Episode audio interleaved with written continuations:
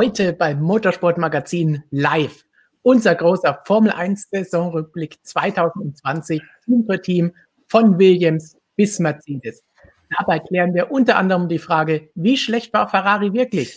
Welches Team hat sich am meisten gesteigert? Was war die Enttäuschung? Was die Überraschung des Jahres? Plus, wie immer, beantworten wir natürlich auch eure Fragen und am Ende lösen wir unser legendäres Redaktionstippspiel auf. Also dranbleiben bis zum Ende lohnt sich, um zu sehen, wer sich diesmal am meisten blamiert hat. Oder haben wir diesmal tatsächlich zum ersten Mal einen strahlenden Sieger, der alles richtig getippt hat.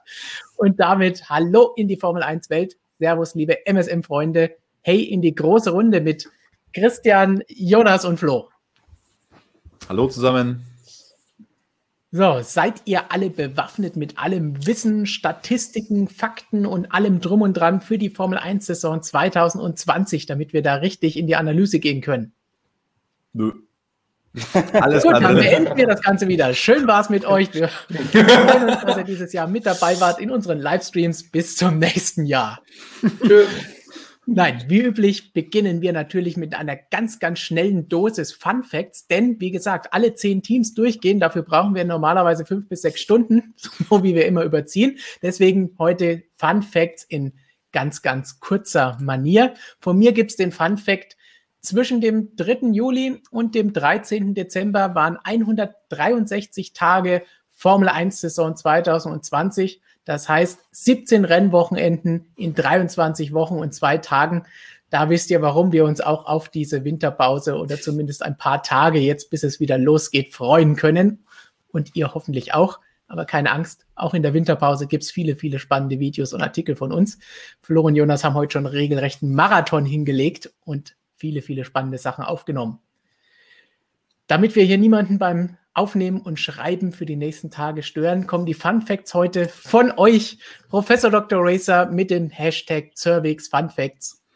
Mit 13 verschiedenen Fahrern auf dem Podest, so viele wie seit 2012 nicht mehr. Mehr waren es nur 2008 und zwei Premierensiegern, nämlich Gasly und Perez, ebenfalls so viele wie seit 2012. So viel zum Thema langweilige Formel 1. Ausnahme Lewis Hamilton, der mal wieder Weltmeister geworden ist. Der zweite Fun Fact von ihm wird Christian vielleicht nicht ganz so gut gefallen. Bonus Fact für unseren Christian. Schalke 04 hat jetzt genauso viele Trainer diese Saison wie der Erzrivale. Zumindest hier sind sie auf Augenhöhe. Vielen Dank. Ich mache dann mal Feierabend. Und zum zweiten Mal beenden wir diesen Stream für dieses Jahr. Aber weißt du, was das Gute ist, Stefan? Dass ja. diese Saison in wie viele Wochen hast du gesagt? 23 Wochen, ja. 17 Rennen da hatte ich einfach keine Zeit, mir diesen Fußball überhaupt anzuschauen. Und das ist das, das Schöne an dieser Formel 1-Saison gewesen, dass ich keine Zeit hatte, mir diese Schalke-Niederlagen reinziehen zu müssen. Auch das ist ein Vorteil. Und ganz wichtig von Lucifer Morningstar noch einmal heute der letzte Stream 2020. Genauso ist es. Vielen Dank, Motorsportmagazin, für eure Arbeit. Frohe Weihnachten und ein gutes neues Jahr. Wir freuen uns auf 2021. Danke, danke, danke. Danke, dass ihr immer mit dabei seid und zuschaut. Auch jetzt schon wieder so viele mit dabei sind und auch in den nächsten Minuten hoffentlich noch mehr werden. Und wir freuen uns natürlich auch, dass ihr nächstes Jahr alle wieder mit dabei seid. So, dann freuen wir uns doch jetzt hier, ich glaube, mit unserem 60. Stream oder irgendwie sowas in dieser Richtung in diesem Jahr, inklusive so Ausnahmen wie Vettel Deal und ähnlichen Geschichten, Rennkalender und was wir so alles hatten. 60. Livestream. Los geht es mit dem ersten Thema des Tages und da kommen wir zu Williams. Wir gehen jetzt, wie gesagt, alle zehn Teams der Reihe nach durch, vom letzten in der Konstrukteurswertung bis zum ersten, sprechen über jedes Team. Nach jedem Team, wenn ihr Fragen habt, feuert die schon, während wir über das Team sprechen, rein, weil ansonsten kommen wir am Ende dann niemals hinterher nochmal über alle zu sprechen. Das heißt, wer was über Williams wissen will, jetzt Fragen, jetzt keine Fragen zu Ferrari, die kommen später noch dran. So, dann kurze Fakten über Williams in der Saison 2019 mit einem Punkt zehnter Platz und letzter. In diesem Jahr ebenfalls zehnter Platz und letzter ohne einen einzigen Punkt. Es gab einen neuen Teambesitzer im Laufe des Jahres. Die Familie Williams hat ihren Hut genommen und ist nicht mehr involviert bei der ganzen Geschichte. Teamduell. George Russell hat Latifi mal wieder klar im Griff gehabt und in die Tasche gesteckt war sogar bei einem Rennen im Duell mit Valtteri Bottas zwar verloren, aber gut unterwegs. In unserer legendären Bilderserie zu den Quali-Duellen sehen wir auch, dass er 1,295 Sekunden im Schnitt schneller war als Latifi. Das ist natürlich ein Wort. So, was sagen wir also zu Williams? Ja, weniger Punkte, also einer weniger, aber trotzdem besser, würde ich sagen. Vor allem ja. äh, performancemäßig haben die sich echt wieder aus dem Sumpf selbst rausgezogen. Das war jetzt auf jeden Fall wieder schöner anzusehen vorher. Das war nur noch grauenhaft. Fing ja mit der Peinlichkeit da an, bei den Testfahrten da überhaupt äh, den Aufschlag nicht geschafft zu haben. Ja, und jetzt war man auf einmal wirklich hinten mit Alfa Romeo und Haas so auf Augenhöhe fast unterwegs. Da konnte man halbwegs mitkämpfen, oder Russell konnte es ähm, zumindest mal im Qualifying, auch letzte Zeit sogar eher regelmäßig sogar davor. Also da war der Russell eher der Kandidat, bei dem ich dann bei meinen Wetten äh, auf den Q2-Einzug gesetzt habe, als Alpha oder Haas, äh, trotz Kimi. Ähm, also ja, Williams definitiv ähm, einen Sprung geschafft. Ja, dass der Punkt halt nicht gekommen ist. Russell war ein paar Mal nah dran, Latifi ehrlich gesagt auch ein paar Mal nah dran. Also ich glaube sogar tatsächlich, wenn ich mich richtig erinnere, wenn es nach besseren äh, Einzelergebnissen gegangen wäre, wäre der Latifi in der WM sogar wieder vorm Russell gewesen, wie der Kubica im letzten Jahr da mit dem Punkt. Also ein bisschen skurril. Ähm, aber dann hat der Russell ja noch da seine Punkte dann doch noch bekommen für seinen Mercedes-Abstecher. Von daher äh, hat das dann immerhin so mal geklärt, weil das war schon ein bisschen bizarr letztes Jahr. Ja, ansonsten Williams jetzt, denke ich mal, für die Zukunft auf jeden Fall gut aufgestellt. Das ist eigentlich fast so die wichtigste Botschaft. Halt eine mega Geschichte gewesen da im Sommer mit dem Rückzug der Familie, den du gerade auch schon angesprochen hast ja, aber die haben das halt so, ist jetzt keine, nicht so ein fieser, ekliger Investor, der da jetzt irgendwie eingestiegen ist und weiß ich nicht, das Team irgendwie nur melken will, da gäbe es eh nicht viel zu holen, äh, sondern wirklich nach vorne und das Ding jetzt wieder gut aufstellen. Und auf jeden Fall wirkte der ganze Laden jetzt irgendwie wieder deutlich sympathischer, auch einfach jetzt, finde ich, dieses Jahr, trotz dieser Geschichte. Was habt ihr, Flo, Christian, zu Williams zu sagen? Sind sie jetzt sympathischer? Ich, wollte, ich hätte jetzt nicht gesagt, dass sie voll unsympathisch waren. So, ich meine, Kubica hatte zwar ziemlich viel zu klagen äh, in der Saison 2019, aber vermutlich auch mit einem Grund. Ich meine, wenn man jetzt mal sieht, was Russell für ein Kaliber ist, das spricht ja auch dann wieder ein bisschen dafür, dass Kubica nach acht Jahren Pause doch gar nicht mal so verkehrt war. Ähm, ja, von Latifi, da brauchen wir eigentlich gar nicht viel drüber reden. Ich meine, der hat genau das gemacht, was man von dem erwartet hat. Der hat sein Geld da abgegeben, hat nicht allzu viel kaputt gemacht, ähm, hat gezeigt, dass er zumindest irgendwie in der Formel 1 nicht komplett überfordert ist, also dass er da zumindest mitfahren kann. Aber für mehr reicht es halt bei dem auch nicht. Ich war aber ehrlich gesagt ein kleines bisschen enttäuscht, weil man hat ja nach diesem Aufschwung, den man zu Saisonbeginn gesehen hat, wenn man weiß, dass der Russell natürlich, also eigentlich, ähm, dass man eigentlich schon vor diesem Mercedes-Einsatz von ausgegangen, dass es doch ein, ein, sehr guter Nachwuchsfahrer ist, hätte ich eigentlich schon äh, irgendwie erwartet oder mir vorgestellt, dass er irgendwo mal einen Punkt holt. Und Russell, muss man sagen, hat irgendwie die Ergebnisse, dann die paar Chancen, die er vielleicht gehabt hat, um da mal einen Punkt zu holen, hat er leider nichts draus gemacht, so wie Mugello. Das fand ich ein bisschen schade. Das stimmt, das war einer der wenigen Fehler und man hat ja auch gesehen, wie niedergeschlagen er hinterher war. Da hat er, glaube ich, auch gewusst, hey, das war jetzt mal meine Chance, weil da konnte er nicht mitrechnen, dass er irgendwann mal in diesem Jahr noch in so einem schwarzen Silberpfeil setzen würde. Und da lief es dann leider auch nicht viel besser, was das Glück anging. Christian, ich habe jetzt hier im Chat schon gesehen, ähm, Aussagen wie Williams hat nichts geschafft, nur Russell ist einfach krass. Wenn er weg ist, dann ciao Williams. Würdest du solche krassen. Aussagen bestätigen? Nee, also ich, ich sehe das auch nicht komplett getrennt voneinander. Ich glaube schon, dass der Russell da stark mit verantwortlich ist für diesen kleinen Aufwärtstrend, den man bei Williams sieht. Wir dürfen nicht vergessen, Williams war in den letzten Jahren ganz, ganz, ganz weit weg.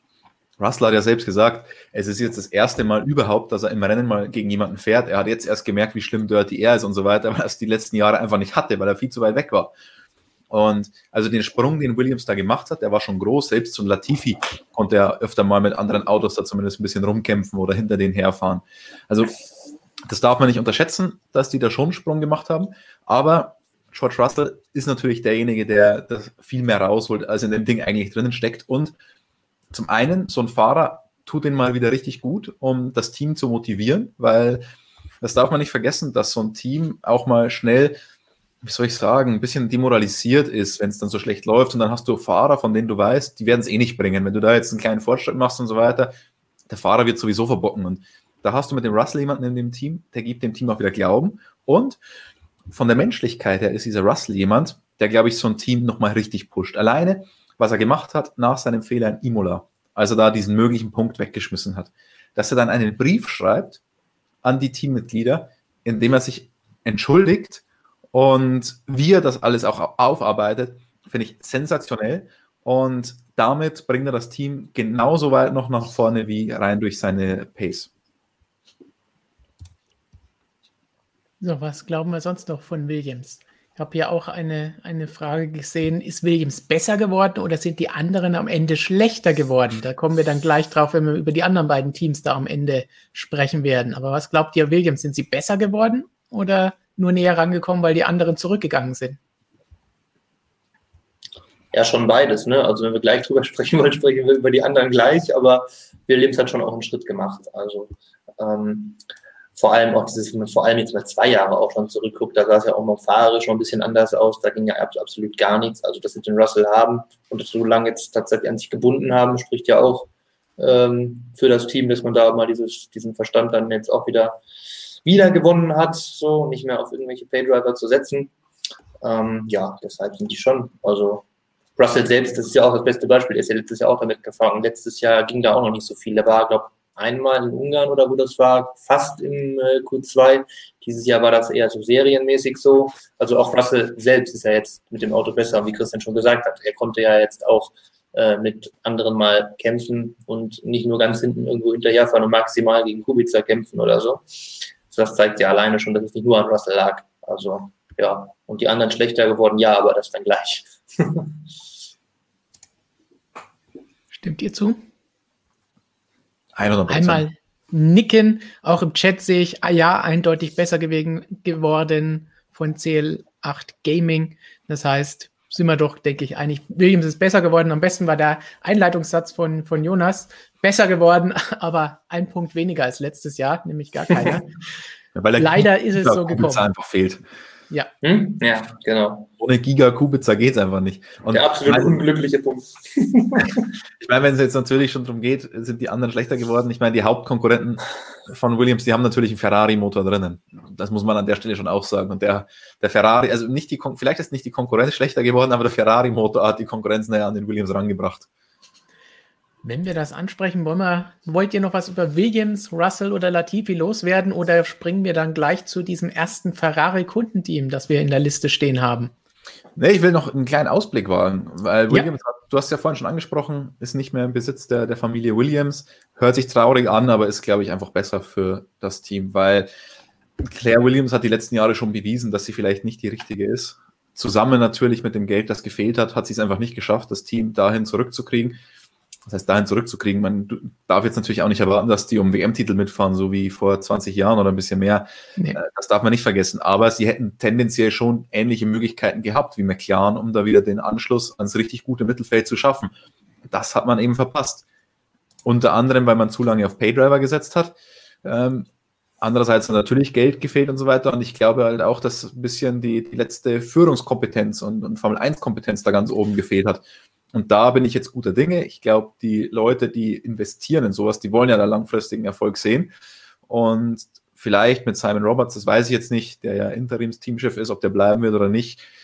Ich glaube, mit dem ist man da schon mal nicht ganz so schlecht beraten. Also ich glaube, auch er ist an der Spitze von Williams besser aufgehoben als Claire Williams. Und mal schauen, was da noch passiert. Aber ich sehe da schon auf jeden Fall äh, ein, eine Entwicklung in die richtige Richtung. Auf dem richtigen Weg. Hier von Nico noch die interessante Frage vielleicht. Ist Williams noch Williams im Vergleich früher gegen heute nach dem Verkauf oder kann man vielleicht sogar sagen, waren sie das die letzten Jahre denn auch noch?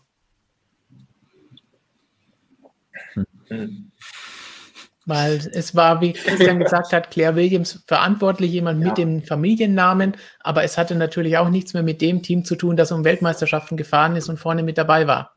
Ja, aber das schon lange nicht mehr. Also ja. 20 Jahre her. Also das ist, äh, das Williams gibt es schon lange nicht mehr.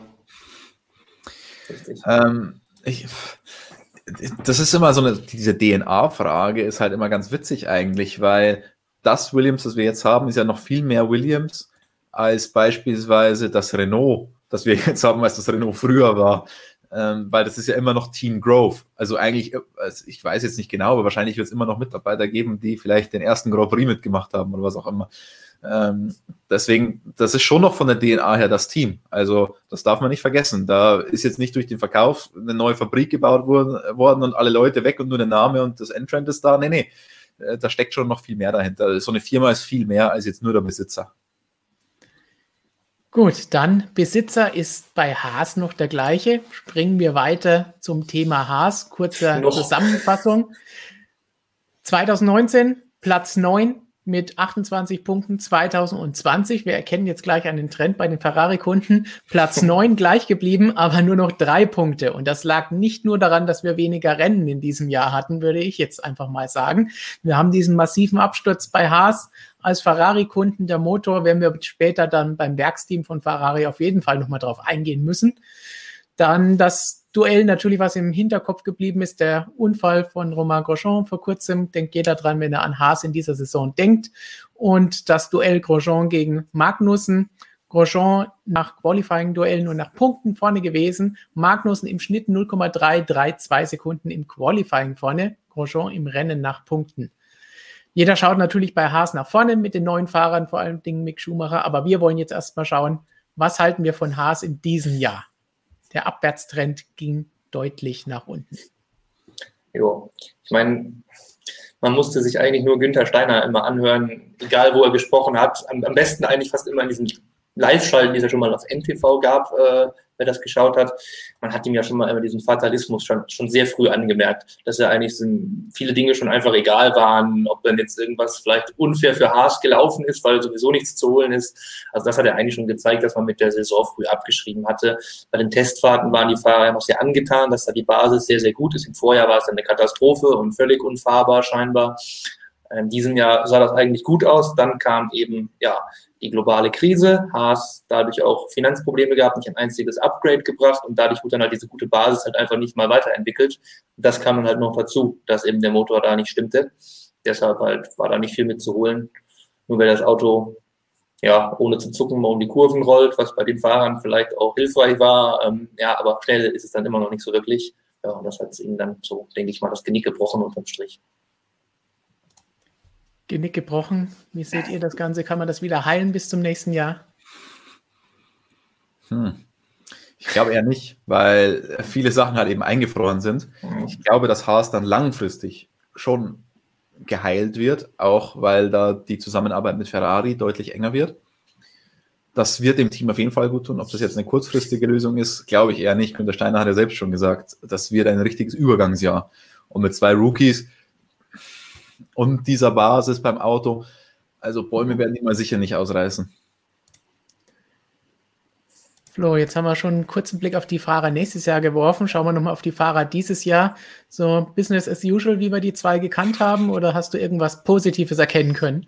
Ja, man muss ja leider sagen, dass mit der Performance des Autos auch die Performance der Fahrer in den letzten beiden Jahren so ein bisschen bergab gegangen ist. Ne? Wir haben ja noch, ähm, Kamek hatte ja 2019 zum Beispiel noch diese richtig geile Qualifying-Runde in äh, Österreich. Ist eigentlich schon äh, hart, dass es nur dieses eine Highlight gibt, dass man sich so erinnert äh, aus dem Jahr davor. Aber als sie zusammen 2017, 2018 da gefahren sind, haben sie das Potenzial von dem Auto auch ausschöpfen können, wenn da was drin war. Die waren ja, wie gesagt, vor allem in Österreich war das Auto ja eigentlich immer sehr stark und haben auch Goujon und Magnussen gut abgeschnitten.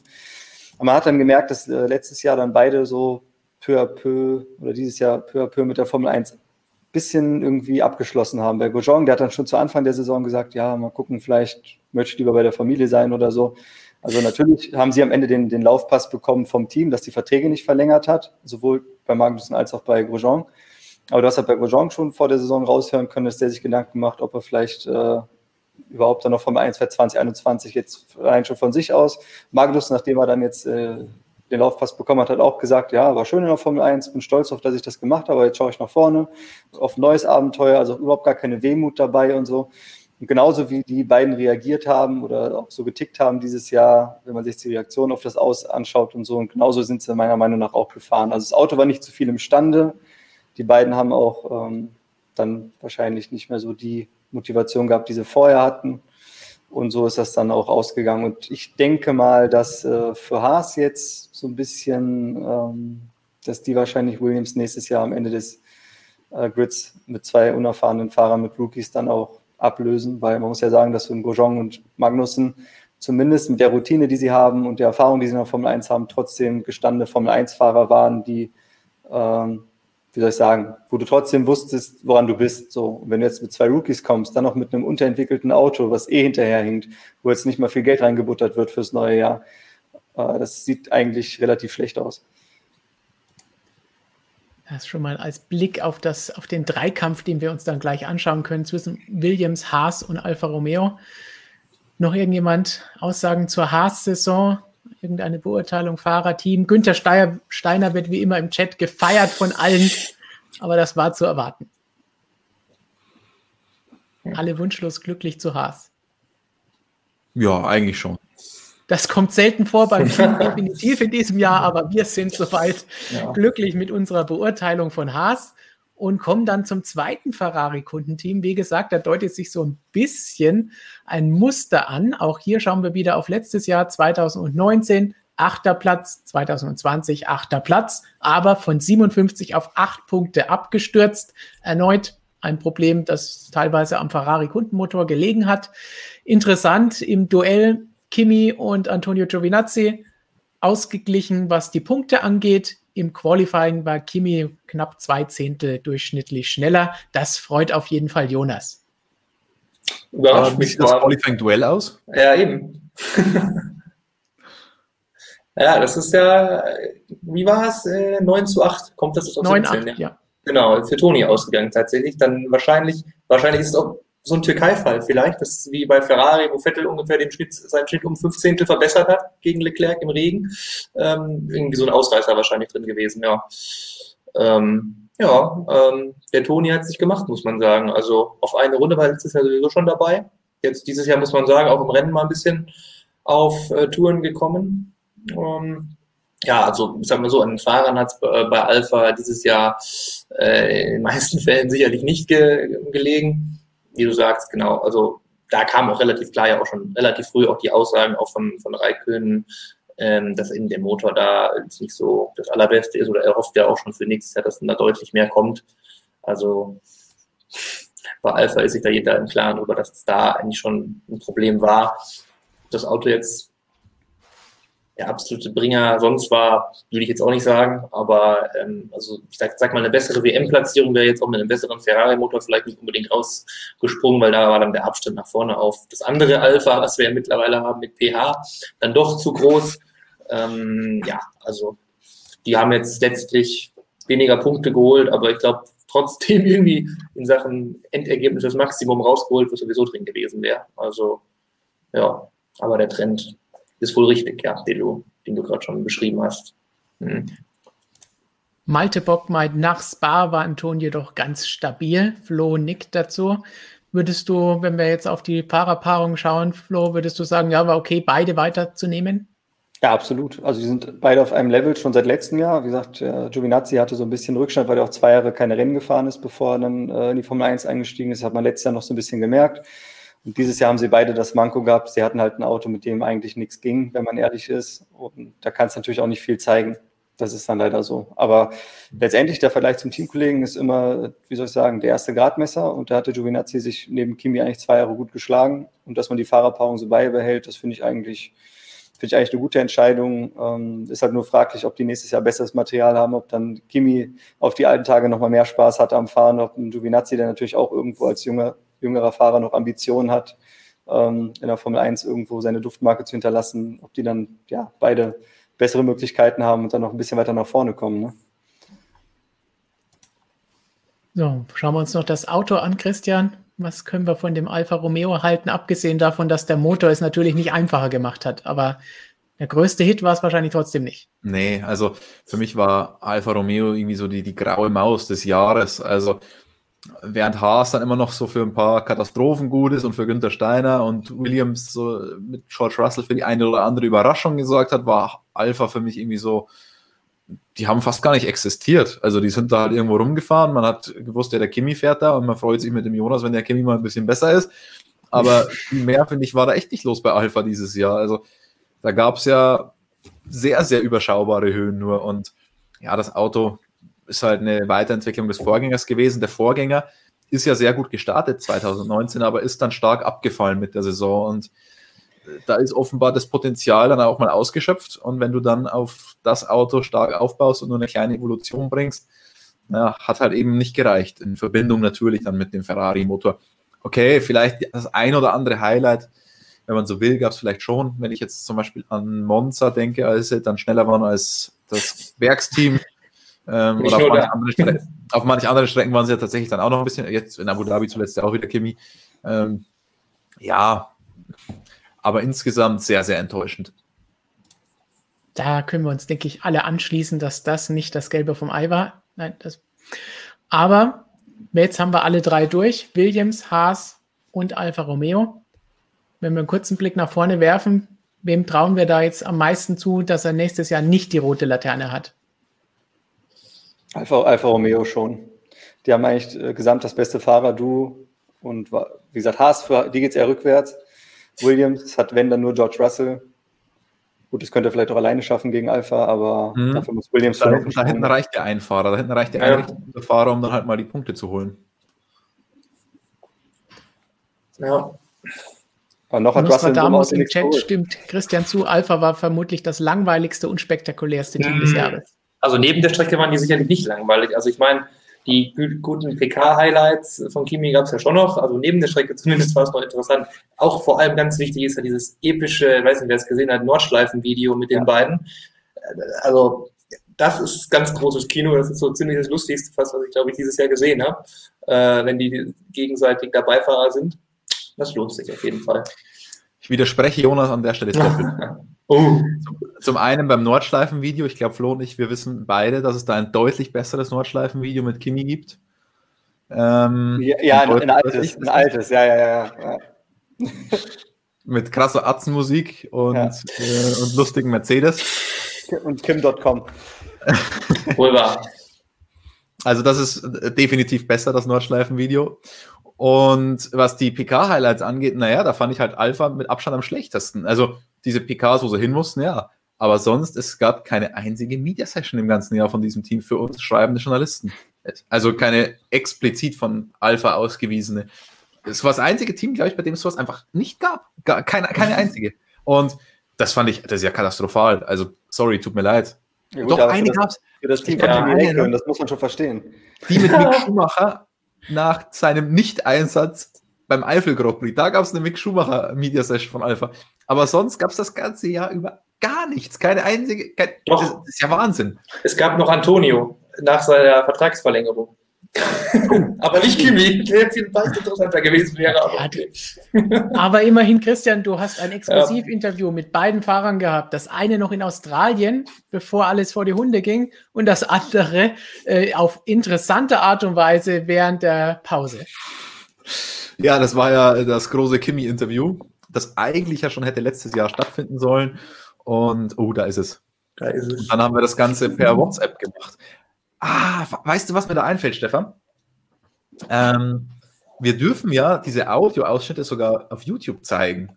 Was wir sonst ja bei Interviews nicht dürfen, weil es an der Rennstrecke gibt es Audio- und Videorechte und die äh, dürfen, da, da muss man richtig, richtig, richtig viel Geld für bezahlen. Und Deswegen dürfen wir von der Rennstrecke nur schreiben, berichten, respektive in sehr eingeschränkten Maße Videos dort machen, aber nur mit mir und leider ohne Fahrer. Ähm, aber, also, das können wir noch versprechen. Bei irgendeinem Ziel, wenn wir das erreichen, dann bringen wir da mal so Best-of aus, diesem, aus diesen WhatsApp-Nachrichten von Kimi, glaube ich. Dann machen wir doch gleich mal wieder, komm, einmal auf Like drücken unter diesem Video direkt und dann schauen wir mal, was wollen wir? 1000? Vierstellig soll es dann schon werden für Kimi, oder? Jonas, wie viel ist Kimi wert?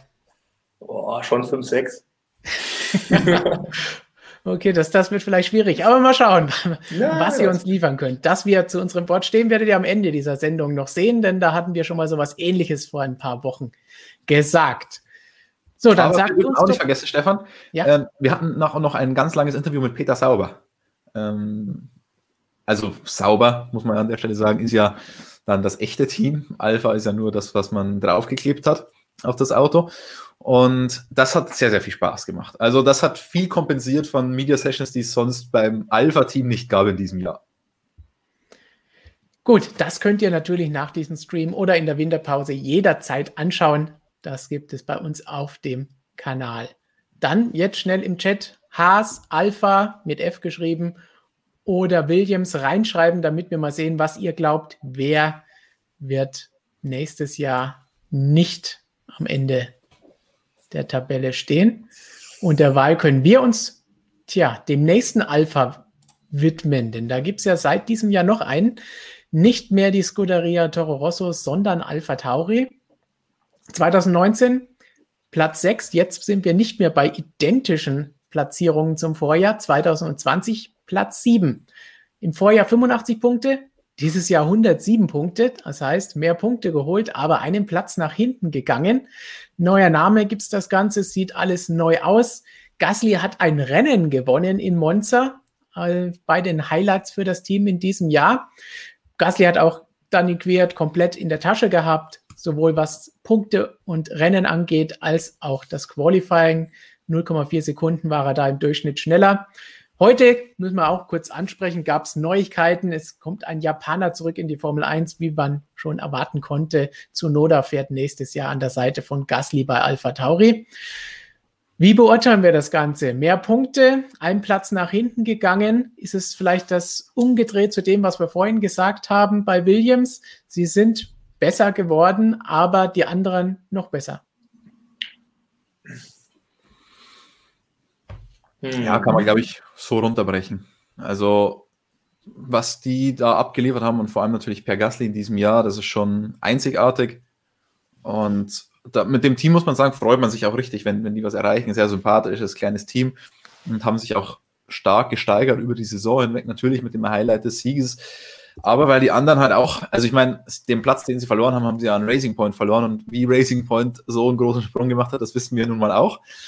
Deswegen tut es einem fast leid, dass das Team dann zurückgefallen ist. Und es war halt auch knapp. Ich meine, äh, wenn die ein bisschen mehr Glück noch gehabt hätten, hätten sie vielleicht sogar Ferrari dann überholt in der Konstrukteurs-WM. Das ist ja schon, das ist ja schon wirklich irre, muss man sagen. Naja, Ferrari konnte froh sein, dass die Türkei noch passiert ist. Also davor war Alpha Tauri echt drauf und dran, da vorbeizuziehen. Ja. Und ja, wie du sagst, also Racing Point, das, also theoretisch hat für mich Alpha Tauri keinen Platz verloren, weil letztes Jahr war Racing Point ja eigentlich davor, wenn man ehrlich ist. Also da wenn dann nur die ganzen Punkte gestrichen werden. Von daher ja, auf jeden Fall für Alpha Tauri ja eigentlich sogar echt das beste Jahr der Teamgeschichte, inklusive Toro Rosso, weil sonst wäre es nicht so spektakulär.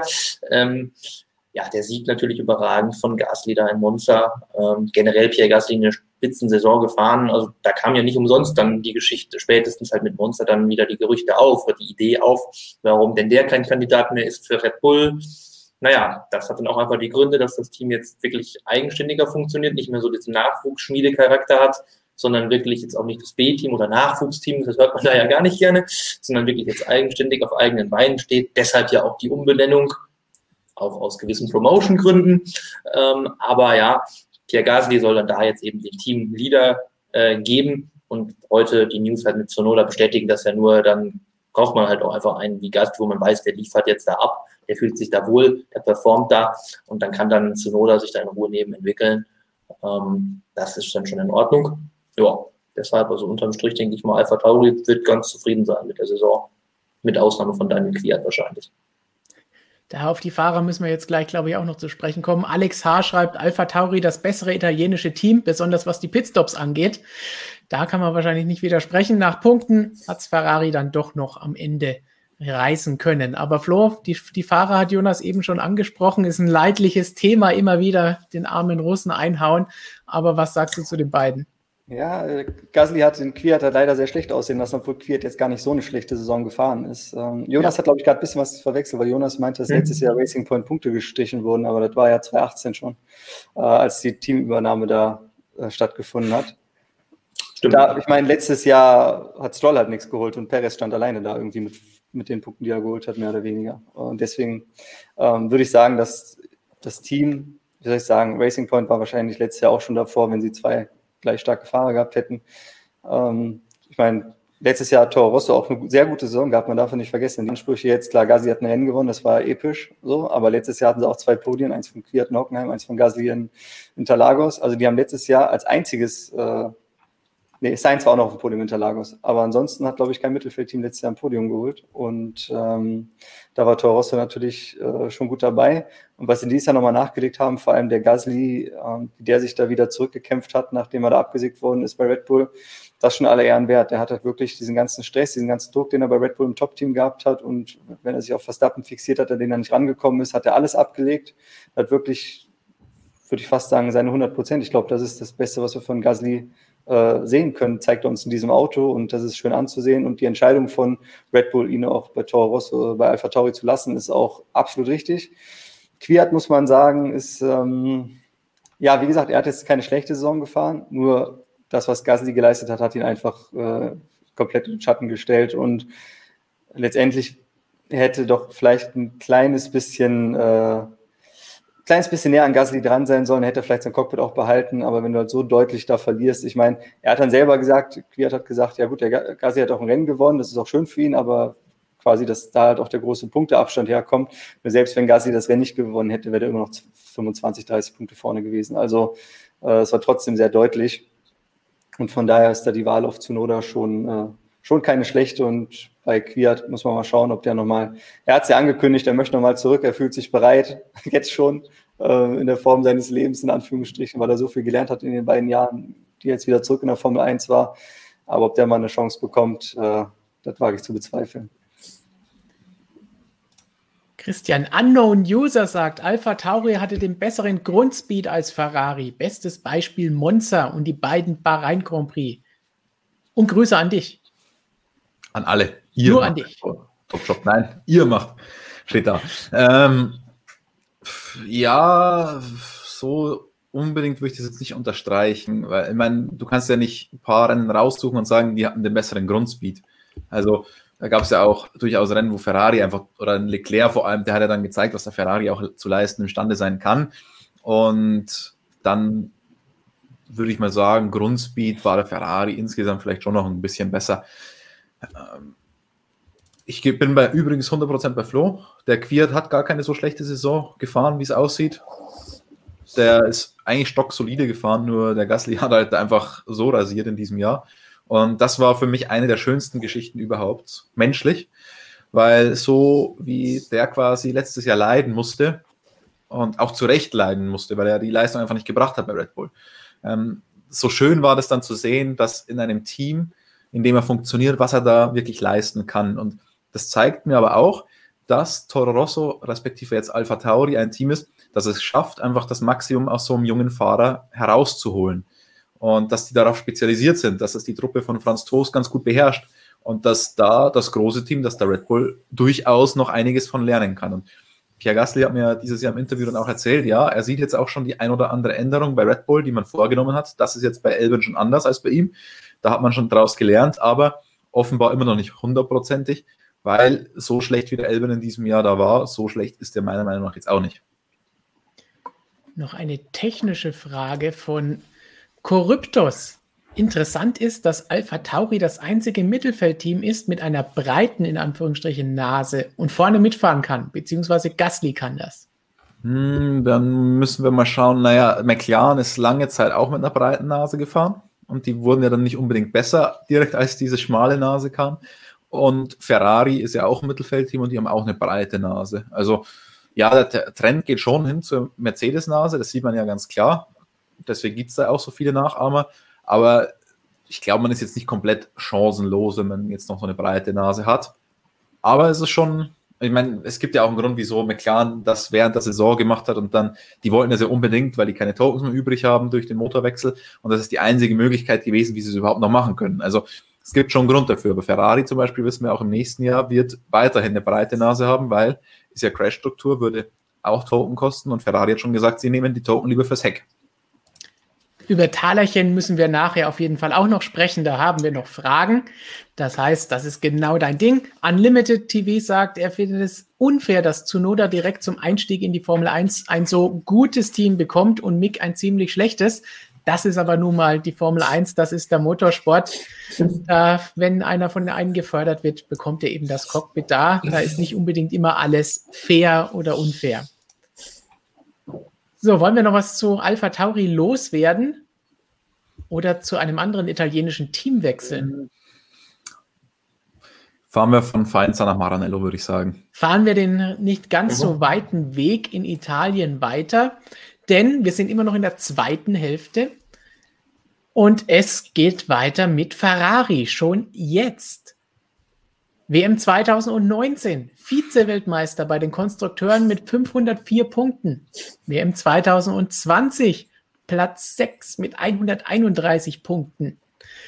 Es gab die großartigen Diskussionen schon vor Saisonbeginn, schon beim, am Ende der Wintertestfahrten um den Motor und die kleinen Deals, die es da oder größeren Deals, die es da mit der FIA gegeben hat, von denen wir bis heute nicht genau wissen, was denn da jetzt genau abgelaufen ist. Das Auto war zudem auch nicht der Hit. Über Motor hatten wir schon bei den Kundenteams gesprochen. Dann noch vor Saisonbeginn der Abschied von Sebastian Vettel, der vielleicht auch etwas besser hätte gemanagt werden können. Sportlich gesehen, Leclerc, Vettel nach Punkten klar besiegt, im Qualifying anderthalb Zehntel im Durchschnitt schneller gewesen und auch da besser gewesen. Das heißt, kein gutes Jahr für Vettel. Und insgesamt Ferrari, was haben wir nicht alles für Begriffe verwendet? Von Blamage, von Chaos und Wahnsinn gesprochen und geschrieben. Was können wir rückblicken jetzt nach einer ganzen Saison, nach 17 Rennen, wo sie ja sich zumindest noch ein bisschen, wie Jonas auch vorhin gesagt hat, in Istanbul rehabilitieren konnten? Ja, Sie haben bei den Testfahrten auf jeden Fall nicht geblufft, so viel ist klar. ja, das hat man relativ schnell dann im Jahr gesehen, dass das äh, Barcelona nicht nur, ich meine, Sie haben es ja gesagt, äh, dass Barcelona nicht so erfolgreich war. Nur es hat ihn irgendwie nicht, man konnte sie nur so halb glauben, weil normalerweise bei den Testfahrten haben sie immer ziemlich aufgedreht und dann gab es die Bauchlandung. Und dann dieses Jahr haben sie nach den Testfahrten so tief gestapelt, dass man es fast auch schon nicht mehr abkaufen wollte. Und dann war es aber doch noch alles viel schlimmer als, als die Tiefstapelei sogar. Wie schlimm habt ihr das Ganze ausgemacht, Jonas Christian? Ja, es war schon, man hat sich dann irgendwie teilweise gefragt, ob man in den Vorjahren schon, schon da war, immer die Katastrophen und Chaos, was du gerade alles meintest, die man da auch schon benutzt hat. Man hat ja keine neuen, äh, was ist das Gegenteil von Superlativ? Ähm, keine Ahnung. Man konnte sich halt nicht noch tiefer irgendwie in die Tonne treten, als man hätte müssen nach den Vorjahren. Aber das war gar nichts. Also das ist, das Thema Motor, das schwebt ja über allem zu Saisonstart auch noch. Äh, da war dann der, ging ja das böse Erwachen dann gleich los in Österreich. War ja offensichtlich, wenn auch die Kunden, haben wir gerade schon alles angesprochen, ähm, da offenbar deutlich zurückgefallen sind, es da echt eine Konstante gibt, ähm, dass es da wirklich so eine Not-OP irgendwie wahrscheinlich gab im Winter, nur um irgendeinen legalen Motor hinzukriegen für dieses Jahr lief dann halt nicht. Der Rest hat auch nicht gepasst. Dann hat man den Vettel da vor Saisonstart noch abgesagt, den, äh, abgesägt, den Leclerc ewig verlängert. Ja, ähm, dass man dann quasi nur noch einen Fahrer hatte, dass der Vettel sich dann vor den Kopf gestoßen äh, fühlte. Naja, hätte man vielleicht als bessere Führungspersönlichkeit äh, sehen müssen, hat man nicht gesehen. Dadurch war es eigentlich fast ein Einmannchen, weil der Vettel, ich meine, der ist ja immer noch ein Arbeiter. Das hat ja Laurent Mekis jetzt in, in Abu Dhabi auch noch erzählt, dass er auch in den schwierigen Zeiten noch immer alles versucht hat und auch immer, ja, soweit es ging, halt irgendwie noch versucht hat, äh, noch Performance zu finden, hat Vettel ja auch Woche für Woche uns immer erzählt, aber es ging halt einfach nicht. Und ja, irgendwo hatte das vielleicht versucht, aber tief drin, irgendwo hatte der dann halt einfach mit der Sache abgeschlossen, äh, weil er da halt nicht verlängert wurde. Und dann war es halt einfach mental einfach so, dass dann der, ich meine, der Leclerc hätte ihn meiner Meinung nach wahrscheinlich trotzdem äh, geschlagen, war ja schon in seiner ersten Saison mindestens auf Augenhöhe letztes Jahr, aber es wäre nicht diese Abreibung geworden, die das Team in Tennis jetzt war. Das waren dreimal mehr Punkte, du hast es ja gerade schon gesagt, viel mehr Punkte, dreimal mehr, bis auf einen Punkt. Äh, Qualifying-Duell auch, elf, äh, was war es? Nee, noch mehr. Äh, auf jeden Fall nicht so rosig. Ähm, ja, also Vettel hat halt wenige Highlights gehabt. Spontan fallen, fallen mir dann noch Ungarn ein, da war er sogar schneller als Leclerc. Und dann halt die Türkei da in dem Regen, wo er mit der ganzen Erfahrung dann halt wirklich gepunktet hat. Leclerc am Ende den Fehler. Ja, ansonsten war es das dann wirklich so, was er da noch an Highlights setzen konnte, leider. Also Ferrari hat eigentlich, ich, mir fällt nichts ein, was sie richtig gemacht hätten dieses Jahr. Uh, knallharte Aussage von Jonas. Christian, jetzt ist unser Titel hier, war Ferrari wirklich so schlecht? Gibt es denn irgendeine Redeeming Quality, die du irgendwo ausmachen kannst? Hm.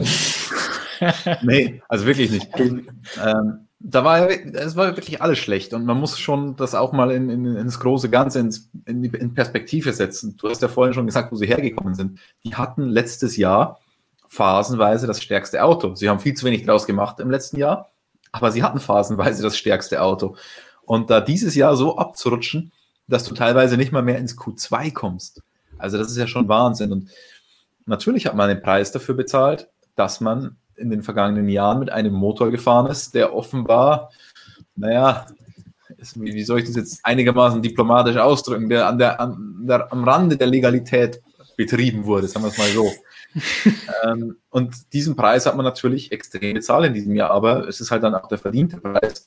Und das Problem ist, man musste dann nicht nur den Motor ganz kurzfristig mal zurückrüsten und, und irgendwie schauen, dass man da was hinpushen kann, hinpfuschen. Ich glaube, das ist ein ganz, ganz guter Begriff in, in dem Zusammenhang, sondern man hatte natürlich auch das Auto ganz auf ganz andere Parameter ausgelegt und so weiter. Und deswegen hat er natürlich hinten und vorne nichts gestimmt. Und wenn man sich das auch mal anschaut, mit welchen finanziellen Mitteln da Ferrari gegen die anderen gekämpft hat, gegen die man deutlich verloren hat auch, also das ist schon peinlich. Und dann kam noch das dazu, was Jonas ja auch schon gesagt hat, wie man den Vettel abgesägt hat. Auch alles andere als glücklich gelaufen, was da geschehen ist. Ähm, dann auch so Sachen wie Boxenstopps und so. Es hat einfach wirklich gar nichts gepasst. Und wenn ich jetzt irgendwas Positives finden wollen würde, dann war das höchstens das Nachwuchsprogramm. Das auf jeden Fall. Da haben sie ein paar gute heiße Eisen im Feuer, wo jetzt einer nur den Sprung in die Formel 1 schafft mit Mick Schumacher, aber vielleicht auch noch andere es hätten schaffen können. Vielleicht noch was Positives, wenn wir sagen wollen, was Charles Leclerc aus dem Auto herausgequetscht hat bei einigen Rennen.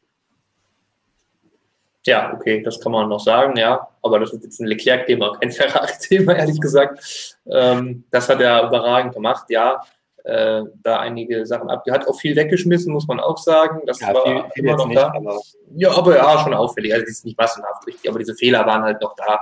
Ähm, Österreich und ähm, Bahrain. Genau. Ähm, ja, aber unterm Strich, er meinte das ja selbst auch schon, wie ich finde, dann auch sehr richtig, dass er da mehr rausgeholt hat, als verloren hat ja, also da kann man sich bei Leclerc bedanken, denke ich mal. Weil gleich zu Saisonbeginn einfach da die, man kann sagen, Abstauberergebnisse, aber er war halt auch da und da tatsächlich trotz Ferrari äh, vorne im Mittelfeld, als dann da mal Mercedes Probleme hatte. Genau, es war ja dieser, dieser Holperstart, dieser Fehlstart mit den Problemen, auch mit der Kollision gleich am Anfang mit Vettel und Leclerc. Das heißt, es lief nicht alles so rund, auch nicht bei ihm. Aber insgesamt kann man schon sagen, dass er zumindest für ein paar Lichtblicke bei Ferrari sorgen konnte. Auch Vettel mit seinem Podium natürlich, aber leider hat ihm das Auto nicht so gut gelegen, dass er das öfter hätte machen können oder so oft wie Leclerc. So, haben wir noch was über Ferrari zu sagen? Das war jetzt alles vernichtend. Vielleicht blickt man nach vorne. Wir machen das natürlich auch nochmal im neuen Jahr mit einem Ausblicksvideo, aber vielleicht ganz kurz trauen wir Ihnen denn zu, dass es ein bisschen besser werden kann nächstes Jahr. Es ist Ihnen zu wünschen. Ich sage mal, die, die Möglichkeiten, die äh, infrastrukturellen und finanziellen hat Ferrari natürlich. Also eigentlich umso peinlicher ist, dass ja. es dieses Jahr so ein, so, ein, so ein Schuss in den Ofen war. Aber rein technisch gesehen hat dieses Team schon die Möglichkeit, sich davon zu erholen. Und ähm, da sich ja für nächstes Jahr jetzt nicht viel ändert, kann man ja auch davon ausgehen, dass sie mit den Möglichkeiten, die sie haben, jetzt die Defizite dieses Autos auch irgendwie aufgedeckt haben, auch beim Motor und dass es dann nächstes Jahr auf jeden Fall wieder nach vorne geht. Aber den Anschluss an die Spitze, den erwarte ich ehrlich gesagt nicht. Genau, die Frage, die auch hier gerne kommt, ist, dürfen Sie da Motor was machen? Ja, Motor dürfen Sie neu entwickeln und machen Sie auch. Und da äh, werden Sie hoffentlich dann auch Fortschritte machen, damit es nach vorne geht. Aber wie weit und ob Sie da diesen Sprung gleich einmal machen können, dass Sie wieder vorne sind oder zumindest mithalten können, das muss man natürlich auch erstmal abwarten. Vielleicht dazu noch eine Frage von Roger, passend dazu nicht Roger Benoit, aber Roger Mart. 2019 Ferrari Zweiter, 2020 Sechster. Eventuell der FIA-Deal wegen dem Motorenbeschiss 2019? Fragezeichen. Ich glaube, das eventuell können wir in dem Fall zusammen mit dem Fragezeichen streichen. Seit 2014 wurden die Motoren nie langsamer, bei keinem Team, sagt er. Das, das wollen wir auch, ja, außer jetzt bei Ferrari. Naja, Mattia Binotto hat ja selbst noch erklärt, es gab ja technische Direktiven und durch diese technischen Direktiven wurden ja alle Motoren langsamer, nicht nur der Ferrari-Motor angeblich oder fast alle. Naja, aber dann schaut man sich die Statistiken an und schaut, welche Teams denn wirklich im Vergleich zum letzten Jahr langsamer wurden. Und das waren eigentlich nur immer die Ferrari-Teams. Und zwar und das deutlich. haben wir mit unserer Betrachtung hier von Haas und Alpha ja schon extrem gesehen, wie es da bei allen nach hinten gegangen ist, bei allen dreien. So, zeigt uns doch im Chat mal den üblichen Daumen rauf oder runter. Was glaubt ihr, geht es für Ferrari nächstes Jahr nach oben oder nicht? Bleiben sie da, wo sie sind oder schneiden sie sogar noch schlechter ab? Dann sehen wir mal, was euer Votum ist. Derweil haben wir noch irgendwas zu Ferrari zu sagen. Christian, du warst kurz weg. Hast du noch ein Fazit, noch irgendetwas, das du loswerden willst zu den Roten? Eigentlich wollte ich mich genau um das Fazit drücken und habe deswegen kurz das Internet ausgestellt. Ähm, nein, ich habe kein Bier geholt. Das wollte ich nur kurz sagen. Gut, die Frage, die Frage haben wir aber natürlich trotzdem noch zur Sicherheit. Max Power hat gefragt, was für ein Bier heute am Start beim Stream ist. Also das muss Kaffee. natürlich sein. Oder Gut, Wasser. im Chat, ich sehe mhm. Daumen nach unten, nach, nach unten, nach unten, nach unten, nach unten, viel nach unten. Ein paar, die auch nach oben zeigen, aber sieht nicht, das Vertrauen oder die mhm. Hoffnung, dass Ferrari besser wird, ist jetzt nicht so hoch bei unseren Zuschauern. Bei mir schon. Ein bisschen. Erklärt. Wird schon passieren. Ja, wie gesagt, Motor darf entwickelt werden, wird besser werden man hat jetzt wieder zwei Fahrer, die bei Sinnen sind, sage ich mal, und der eine, der noch nicht abgeschaltet hat. Das sind so die beiden Hauptpunkte, wo ich sage, da muss Ferrari auf jeden Fall besser werden. Die Konkurrenz schläft auch nicht, aber es geht nach vorne. Ich denke nach vorne, ja, also wenn sie schlechter als Sechster werden, dann ist eh irgendwas falsch. Ja. Aber das ist natürlich schon ein interessanter Punkt, dass sie da auch ein bisschen Pech hatten jetzt mit der ganzen Corona-Pandemie und dass die Regeln wirklich dann kurz davor noch geändert wurden. Also nicht, dass die Direktiven kamen und Ferrari deswegen den Motor umbauen mussten, das war kein Pech, sondern das war eigene Blödheit und eigenes Verschulden. Äh, aber dass die Motoren quasi nicht geupgradet werden durften während der Saison. Und das war ja bislang immer erlaubt.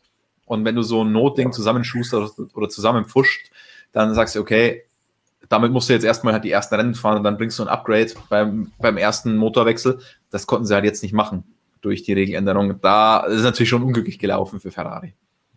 Ja, Sonst hätten sie sicherlich noch ein bisschen aufholen können, auch während der Saison.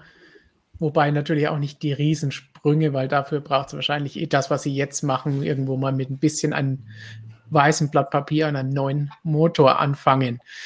Ich, sehe viele Daumen, aber immer noch viel nach unten, dafür aber ein bisschen auch positiver Optimismus mit dabei, dass auch einige nach oben zeigen. Also Ferrari kann noch etwas Hoffnung schöpfen von unseren Zuschauern.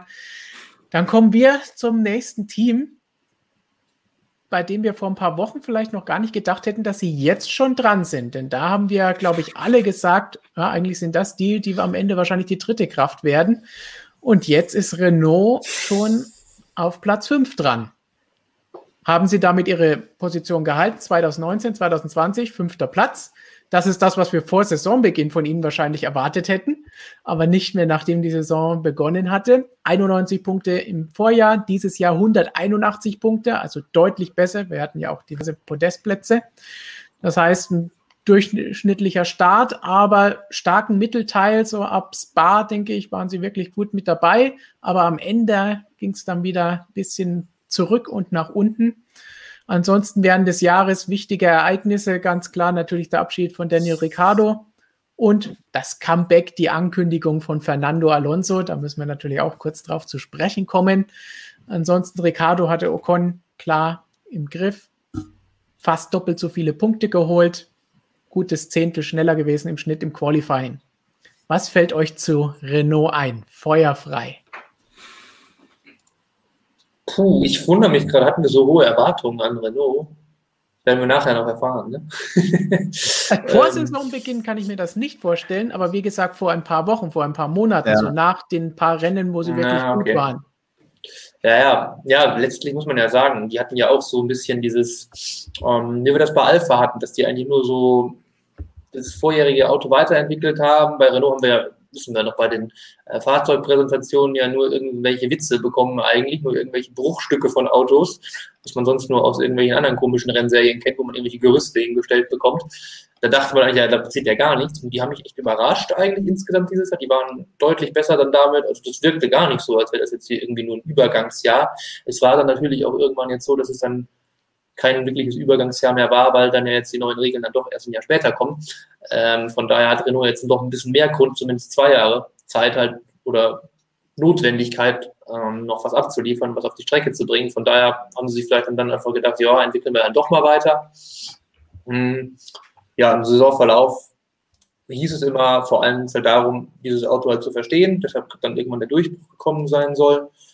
Ja, genau, Daniel Ricciardo super umgesetzt, also für mich mal, würde ich sagen, einer der oh, vier besten Fahrer des Jahres. Ähm, ja, top, top Job gemacht, auf jeden Fall. Ähm, Ocon, ja, immer hinterher, aber naja, hätte ein bisschen besser sein können. Äh, deshalb hat es auch, denke ich mal, hauptsächlich dann nicht gereicht, um in der WM weiter vorne zu landen, weil da das Missverhältnis Team doch ein bisschen zu groß war. Jetzt nicht dramatisch, aber ja, es war ja halt auch eng. Also wenn man bis zum letzten Rennen dann noch äh, auf Augen oder noch um, um den dritten Platz da kämpfen kann, gut, da waren sie schon ein bisschen weg. Aber ähm, war schon in Ordnung jetzt so für Renault-Verhältnisse, sage ich mal. Lag es wirklich nur an Ocon? Können wir das so, so festmachen? Ja, auf jeden Fall. Also wenn man sich überlegt, der hat halt mehr oder weniger die Hälfte der Punkte von Ricardo geholt. Und äh, der hat am Ende äh, hat nicht so viel gefehlt zu Platz 3. Ne? Ich meine, das waren jetzt ungefähr 20 Punkte und äh, Ricardo hat irgendwie 60 Punkte weniger oder Quatsch, Ocon hat 60 Punkte weniger als Ricardo. Aber muss man sagen, da hat der Ricardo äh, den schon sehr outperformed. So, das war jetzt nicht das, was man von Ocon, der so diesen Verstappen-Killer-Ruf, dem mehr oder weniger, er rennt dem ja quasi hinterher seit der Formel 3-Zeit, dass er in der Formel 1 das irgendwie beweisen muss. Hat auch dieses Jahr nicht geschafft. Ähm, wie gesagt, das ist letztendlich das, womit McLaren, da kommen wir dann gleich zu, eigentlich diesen dritten Platz geholt hat, weil sie zwei Fahrer haben, die auf einem Level fahren. Das hat Renault halt eben halt nicht gehabt, obwohl das Auto deutlich besser war als im Vorjahr. Ja, ich glaube, wir haben das jetzt bei Ocon auch schon öfter gesagt. Der ist mit diesen großen Vorschusslorbeeren in die Formel 1 gekommen. Und dann hatten wir auch mal letztes Jahr, glaube ich, oder vorletzte Saison, nach der Saison, diesen Artikel in unserem Printmagazin auch, wo es darum über überbewertete und unterbewertete Fahrer ging. Und mittlerweile muss man klar sagen, da war er deutlich überbewertet von dem, was er bislang abgeliefert hat in der Formel 1. Wobei man auch, also klar, dieses Jahr war er nicht toll. Man muss aber den Fahrern, die jetzt wieder neu reingekommen sind oder, ihm, oder generell neu reingekommen oder halt bei ihm nach einer Pause wieder reingekommen, ist ein schwieriges Jahr gewesen, weil alles so schnell passiert ist. Und da tust du dich ein bisschen schwer. Sebastian Vettel hat das mal ganz schön gesagt. Das ist so ein bisschen wie beim Skifahren, wenn man das nicht so oft macht. Da musst du einfach drüber schlafen und dann wird das im Schlaf so ein bisschen besser. Und ich glaube, das hat den Fahrern schon ein bisschen gefehlt bei der, bei der Lernkurve, dass, du, dass das alles so schnell passiert ist hintereinander. Und dann hast du mal ein bisschen was verinnerlicht und gelernt und dann ist die Saison schon wieder vorbei. Und man darf nicht vergessen, die Zuverlässigkeit bei Renault war sehr, sehr schwach. Also sie haben insgesamt vier technisch bedingte Ausfälle, drei davon alleine auf Ocons Seite. Ähm, hätte man da ein bisschen besser performt bei der Zuverlässigkeit, wäre da durchaus auch mehr drin gewesen. Definitiv. Ich meine, ein Thema, auf das wir jetzt bei Renault auf jeden Fall auch mal kurz zu sprechen kommen müssen, auch wenn es während dieser Saison nicht um Rennen ging, ist Fernando Alonso. Max Bauer fragt, warum durfte Alonso die Young Driver Tests fahren? Ja, wenn wir das wüssten oder wenn irgendjemand außer der FIA und Alonso das wüsste, das wäre nicht schlecht gewesen. Rohr passt dazu. Denkt ihr, dass Alonso überbewertet ist? Nö. Hm. Wie kann man dazu, wie, wie kommt man darauf? Also ein Typ, der alle seine Teamkollegen eigentlich geschlagen hat und auch jetzt beim Test sehr gut zurückgekommen ist, wo man jetzt keine äh, Alterserscheinung irgendwie sieht. Der ist definitiv mal nicht überbewertet. Also muss man schon sagen, ich meine, der hatte ja als Gradmesser halt einfach immer nur diesen Teamkollegen in den letzten Jahren und, und sonst nichts, also davon eins war. Aber dem wäre halt sowas nicht passiert wie dem Sepp, dass er sich da so gehen lässt. Also ganz im Gegenteil. Und deswegen würde ich auch nicht sagen, dass der irgendwie überbewertet ist. Das ist absoluter Killer in jeder Situation. Das definitiv. Vor allen Dingen vielleicht sogar neben der Strecke noch mehr als im Cockpit. Würden manche vielleicht sagen. Passend zu Alonso noch von Music and More die Frage, wie verrückt ist es, dass Alonso in einem ersten Einsatz beim Young Driver Test die Bestzeit von Renault aus dem Qualifying unterboten hat? Ist das relevant? Oder sollte man die Tests besser nicht vergleichen?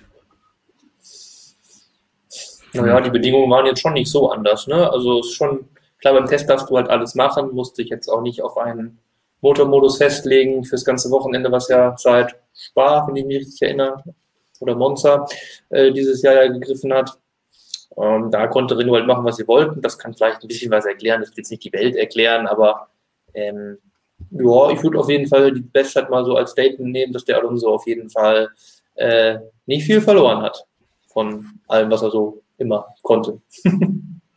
genau das war auch seine Intention hinter dieser Bestzeit. Mhm. Also der wollte nicht schon fahren. Zeigen wollte, hey, ich kann auch diesen Mercedes schlagen oder alle beide, die da gefahren sind. Und äh, vielleicht noch ganz kurz zur Erklärung, wieso er das durfte. Ähm, Cyril Abiteboul hat ja das verraten, mit welcher Begründung das letztendlich durchging, weil Renault, aber sowohl Renault als auch Fernando Alonso so viel für den Fahrernachwuchs im Motorsport machen. Renault ja mit dem eigenen Young Driver Programm und Fernando Alonso ja auch mit seiner Kartbahn und so weiter und dieser Alonso Academy oder wie auch immer das Ding heißt. Und deswegen, weil die so viel dafür machen, darf dann der Alonso auch noch Young Driver sein. Also irgendein fadenscheiniger Grund, sehr gut. Ja. Also ganz ehrlich, wenn ich das jetzt beantworten darf, das ist das Dümmste, was ich je gehört habe. Das, das, ist, das hat nichts mit irgendeiner Begründung zu tun. Das ist totaler Blödsinn. Komplett. Nur, dass wir das noch festgehalten haben. So, haben wir sonst noch irgendein Fazit zu Renault? Naja, eigentlich nur, dass immer wenn wir auf jemanden, immer wenn wir auf jemanden setzen, ähm, geht es halt dann richtig schief. Also ab nächsten Jahr dann als Alpin unterwegs, wahrscheinlich auch in neuen Farben. Das heißt, mal schauen, wie es dann da weitergeht, auch mit Fernando Alonso. Wir sehen ja, der zieht da schon kräftig die Fäden im Hintergrund. Dann wollen Ach, wir zum nächsten äh, übergehen. Präsidenten sind sie los. Das haben wir ganz ja. vergessen. Jerome Stoll, der ist gestern, glaube ich, zurückgetreten. Und wir haben schon ein bisschen witzig, lustig darüber gemacht, weil Fernando Alonso genießt ja so den Ruf als heimlicher Teamchef, egal wo er ist. Und jetzt muss schon der Präsident zurücktreten für Fernando Alonso. Also der, der wird ein stressiges Jahr haben. Jetzt ist er nicht nur heimlicher Teamchef, sondern auch noch heimlicher Präsident dort. So, da kann, was kann er demnächst selber die Teamorder geben, wenn Ocon für ihn crashen soll. Man muss jetzt ja gar niemand anderes mehr für ihn machen. Das lassen wir jetzt mal so stehen. Genauso wie der Kommentar von Max Power. Alonso ist nicht überbewertet, sondern Vettel. Uh, da wird ein ganz anderes Thema hier aufgemacht. Sonst noch irgendwas, was wir zu Renault packen können? Jannis Hinkelmann fragt, wenn Ocon nächstes Jahr nicht perform performt, kommt dann Chu aus der Formel 2 hoch? Er heißt Zhao. Das haben wir uns auf Chinesisch von Frankie äh, erklären lassen. Guan Yu Zhao. Guan äh, nee, ich glaube nicht. Der, der enttäuscht ganz schön, oder? Ja. Schon, ja. Gut. Also hätten wir alle ein bisschen mehr erwartet von dem, muss man sagen. Ja, ja das Rookie-Jahr von dem war ziemlich stark in der Formel 2, aber dann dieses Jahr ja. hat das nicht gebracht. Ich glaube, Christian, mich zu erinnern, dass du irgendwann in einem Stream oder Video sogar mal gesagt hast, dass das vielleicht auch jemand sein könnte, der für so ein Cockpit in Frage kommt bei Renault. Ja, ähm, ich sag mal so, ich habe äh, die Robert-Gene inzwischen. Also wenn ich an jemanden glaube, dann ist der verloren. Es hat in dem Fall auf jeden Fall gut funktioniert. Gut, noch was zu Renault oder springen wir zu einem nächsten Mercedes? Nicht nur was den Motor angeht, sondern auch was das Aussehen des restlichen Fahrzeugs angeht. Racing Point, großer Sprung gemacht, 2009 Platz 7 in der Gesamtwertung, 73 Punkte. In dieser Saison Platz 4 mit 195 Punkten. Wir wissen alle, wir haben es schon in Nebensätzen angedeutet, den pinken Mercedes, die Kopieraffäre war großes Thema in diesem Jahr. Die Strafe, die sie dafür bekommen haben. Dann, obwohl sie diesen pinken Mercedes Anführungsstrichen hatten, haben sie das Potenzial nicht immer voll ausschöpfen können, gerade zu Beginn der Saison. Dann auch am Ende Podestmöglichkeit für Perez und defekt gehabt. Dann hat es einmal mit dem Sieg geklappt. Insgesamt ne, natürlich großes Thema noch Aston Martin und Vettel nächstes Jahr. Dann beide Fahrer mal austauschen müssen gegen Nico Hülkenberg durch die Erkrankung. Also da war einiges los bei Racing Point in diesem Jahr. Insgesamt Perez Stroll im Griff gehabt nach Punkten und im Qualifying Stroll 0,048 durchschnittlich vor Perez. Interessant. Was wollen wir von all diesen vielen Dingen, die sich bei Racing Point 2020 ereignet haben, jetzt anschauen? Ich zweifle gerade Steinis Statistikkünste an, um ehrlich zu sein. Wie, wie, kommt das zustande? Ich sag wieder, die Türkei verzerrt alles. Ja, das, das Pole die, ist- Wie bei Ferrari. die Ja. Regenqualifyings, die haben da die schon eine Ja. Kerbe reingehauen. In den Durchschnitt.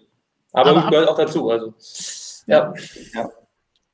Aber abgesehen jetzt von diesem Duell der beiden Fahrer, da wissen wir, haben wir schon oft genug drüber gesprochen, allgemein Racing Point diese Saison. Enttäuschung oder Überraschung oder zufrieden, nicht zufrieden?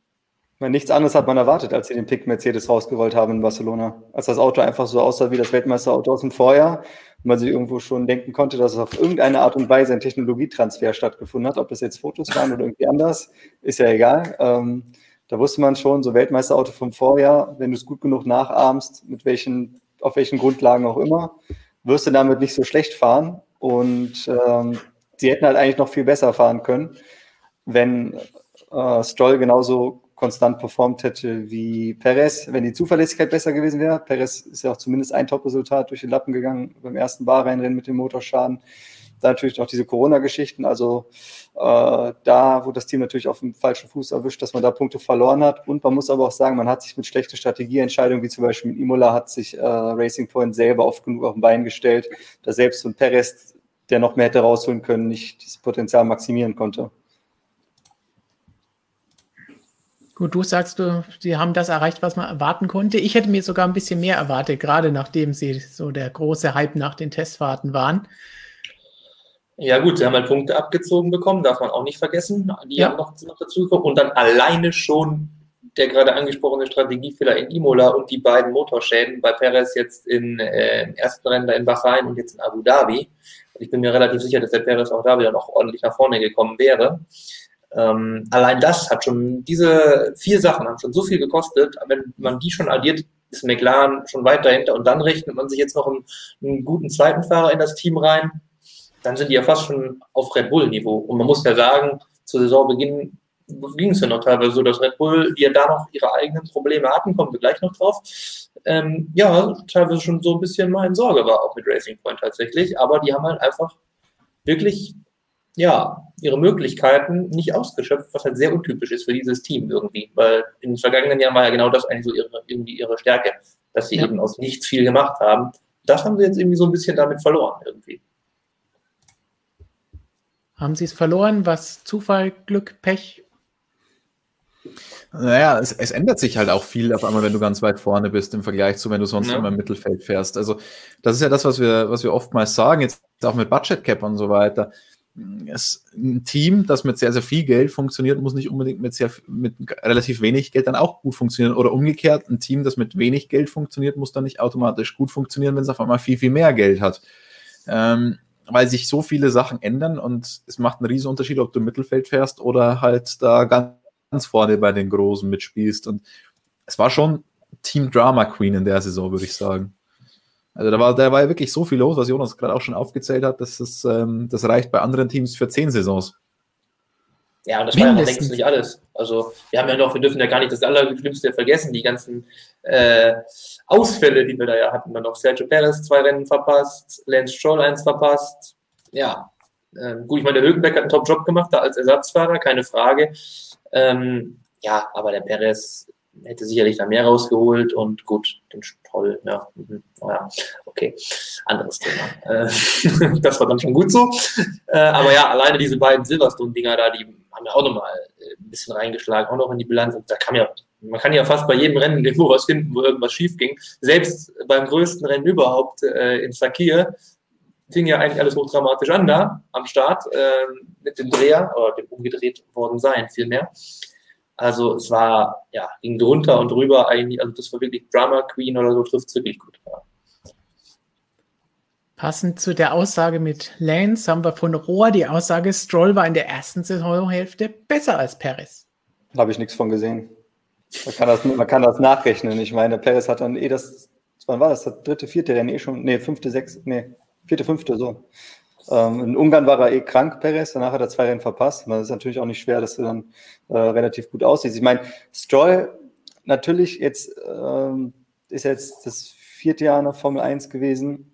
Natürlich macht auch so ein Fahrer Fortschritte auf irgendeine Art und Weise, aber natürlich fällt es so einem Fahrer mit so einem Auto dann auch viel leichter, gut dazustehen. Letztendlich hat er gegen Perez sowohl im Qualifying als auch im Rennen deutlich den kürzeren gezogen. Und das ist eigentlich genau dieselbe Story wie in den Jahren davor. Ob der jetzt ein paar schöne Einzelresultate dabei hatte, weil das Auto so toll war oder nicht, ändert daran nichts. Also die Konstanz bei Lance Stroll ist einfach nicht da und er fährt nicht auf dem Niveau von dem Sergio Perez. So.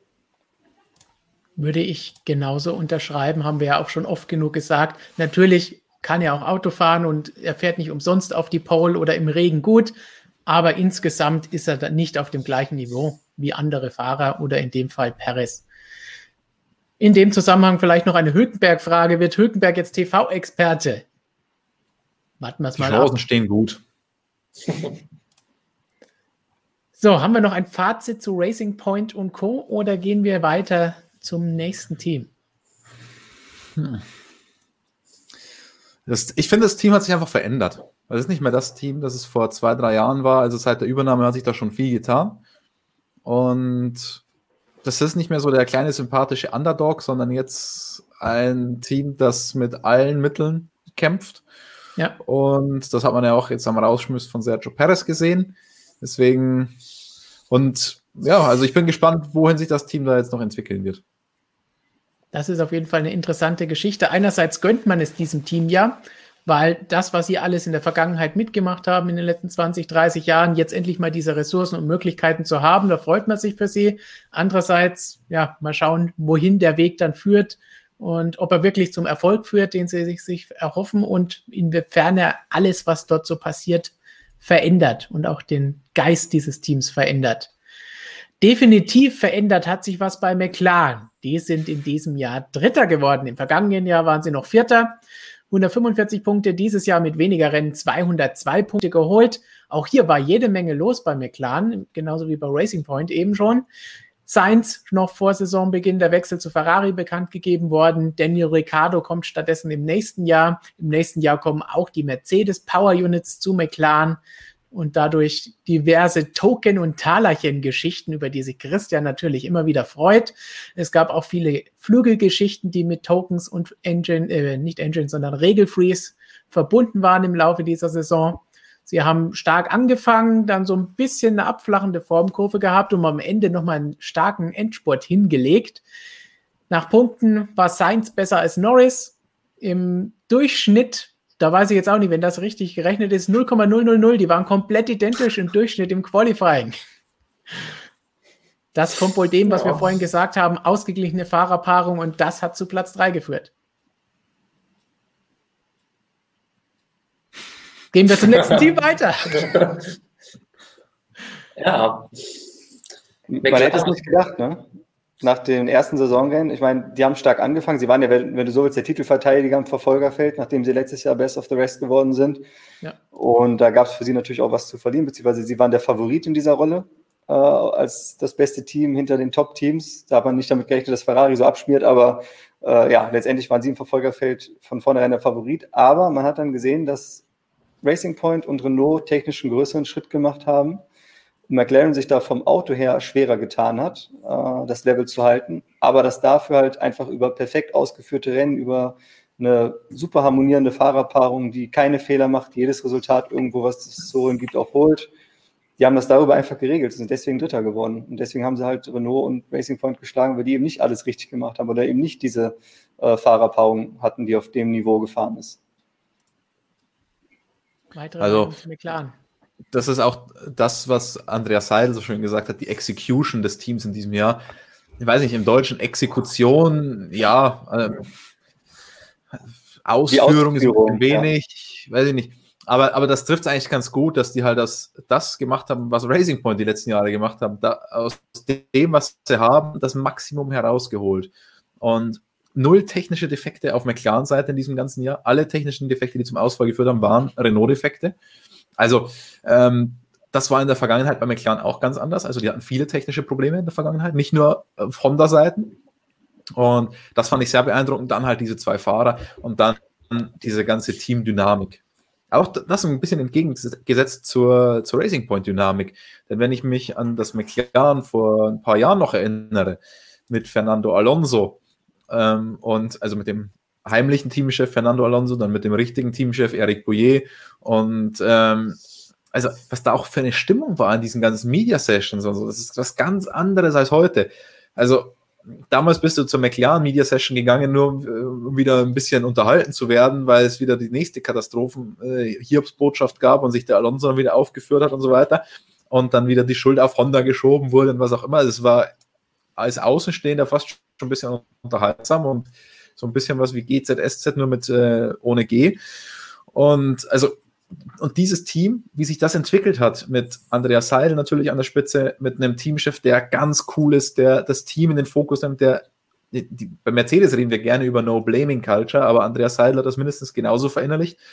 Und dann diese zwei Fahrer, die da wirklich noch für gute Laune sorgen und für gute Ergebnisse. Ähm, dazu muss man auch sagen, noch eine sehr gute Medienarbeit. Also das Team hat sich um 180 Grad gewandelt seit, äh, seit ein paar Jahren und das ist eine brutale Entwicklung. Und Rang 3 freut einen da wirklich für das Team, das so gebeutelt ist. Das beste Ergebnis, sie waren, glaube ich, seit 2012 nicht mehr Ritter in der Konstrukteurs-WM. Das ist schon wirklich aller Ehren wert, was da geleistet wurde. Das ist auf jeden Fall. Und es ist allein diese Entwicklung, wenn man noch ganz früher zurückdenkt, das Team unter Ron Dennis und Martin Wittmarsch, was da McLaren dargestellt hat, dann diese Zeit mit Fernando Alonso, die du angesprochen hast, und jetzt das, das ist ein völlig anderes Team. Und man muss, man darf nicht vergessen, dass die auch sehr große finanzielle Probleme im Hintergrund haben. Also es ist jetzt nicht so, dass man sagen kann, die haben jetzt Geld und deswegen machen die so einen Ausschwung. Nee, nee. Die haben richtig, richtig extreme finanzielle Probleme. Deswegen wurden da ja auch Anteile verkauft und wird immer geschaut, wie man sich frisches Kapital beschaffen kann. Ähm, man schafft es dann auch unter größten Anstrengungen. Ob das dann so romantisch ist, wie man es von einem, so, so einem historischen Rennstall gerne hätte, ist auch fraglich, aber man braucht halt mal das Geld und in Anbetracht dessen, dass es da im Hintergrund doch relativ turbulent zuging, wirklich absolut tolle Leistungen und sehr, sehr verdient, dass man da auf Platz 3 in der Konstrukteurswertung gekommen ist. Ich glaube, da sind wir uns alle hier einig und ihr im Chat natürlich genauso. Sehen wir auch zum Beispiel hier von Carajo Karl. Sympathisches Team mit einer super Entwicklung die letzten Jahre. Jetzt schaut er nach vorne. Können Sie die Lücke mit Daniel Ricciardo und den neuen Mercedes-Motoren weiter schließen? McLaren Mercedes 2021, das Comeback. Ja, ähm, mit den Motoren muss man mal schauen, da gehen halt ihre Talerchen für drauf. Ne? ähm, aber ja, das denke ich trotzdem ein Schritt nach vorne. Äh, vor allem vielleicht ist nicht nächstes oder dieses Jahr oder nächstes Jahr, ich bin schon völlig konfus. Ähm, aber langfristig oder mittelfristig ist das auf jeden Fall eine kluge Entscheidung gewesen, denke ich mal. Da kauft man auf jeden Fall die sichere und gute Bank. Und das gleiche gilt für Daniel Ricciardo. Der bringt jetzt nicht den Megaschub gegenüber Carlos Sainz, glaube ich. Das ist jetzt auch nicht Himmel und Hölle der Unterschied. Ähm, aber man verschlechtert sich auf keinen Fall. Äh, und das ist ganz wichtig. Man hat damit wieder eine super ausgewogene Fahrerpaarung, zwei Top-Leute, die meiner Meinung nach, das ist schon jetzt bestätigt, dass die harmonieren werden und mehr als harmonieren werden. Ja, also da, das wird nur gut weitergehen bei McLaren, sage ich. Aber es ja. wäre vermessen zu glauben, dass die den großen Sprung schaffen werden. Ja. Also die ersten zwei, das hat Andreas Seid jetzt auch so gesagt am vergangenen Wochenende, die sind weg. Also das, äh, so einen Sprung machst du nicht über ein Jahr, außer du kopierst den nächstjährigen Mercedes vielleicht. Ähm, aber ich meine, das ist eh schon so eng da in diesem Mittelfeld. Da kommt, da geht es einfach nur drauf, Platz drei jetzt ein Jahr zu verteidigen und dann alles auf 2022. Ja, diesen Trend auch fortzusetzen. Jetzt letztes Jahr Vierter, Dritter. Sie werden es vielleicht definitiv nicht auf zwei klettern können, aber drei halten, dann sieht das Ganze gut aus. Und Tristan C. Kart fragt, was passiert mit Norris bei McLaren? Interessante Frage. Ich glaube, Norris habt ihr auch eins der vielen QAs für die nächsten Wochen mit besprochen. Dann gibt uns doch mal einen kleinen Ausblick. Was, was halten wir von Norris in den nächsten Jahren? Und im Duell mit Daniel.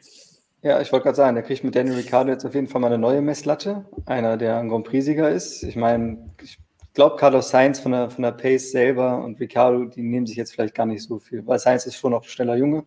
Aber natürlich hat Ricciardo ja, Erfahrungen im Top-Team, hat auch schon große Erfolge gefeiert als Grand Prix-Sieger und hat vor allem jetzt, der kommt auf dem absoluten Hoch von Renault. Also so wie der dieses Jahr bei Renault performt hat, das ist, glaube ich, das, also der hundertprozentige Ricciardo, wenn er wirklich richtig in der Zone ist und alles richtig passt und nicht der Trostlose, den wir 2018 da bei Red Bull gesehen haben, der gefrustet war von dem Verstappen-Duell und von den Defekten.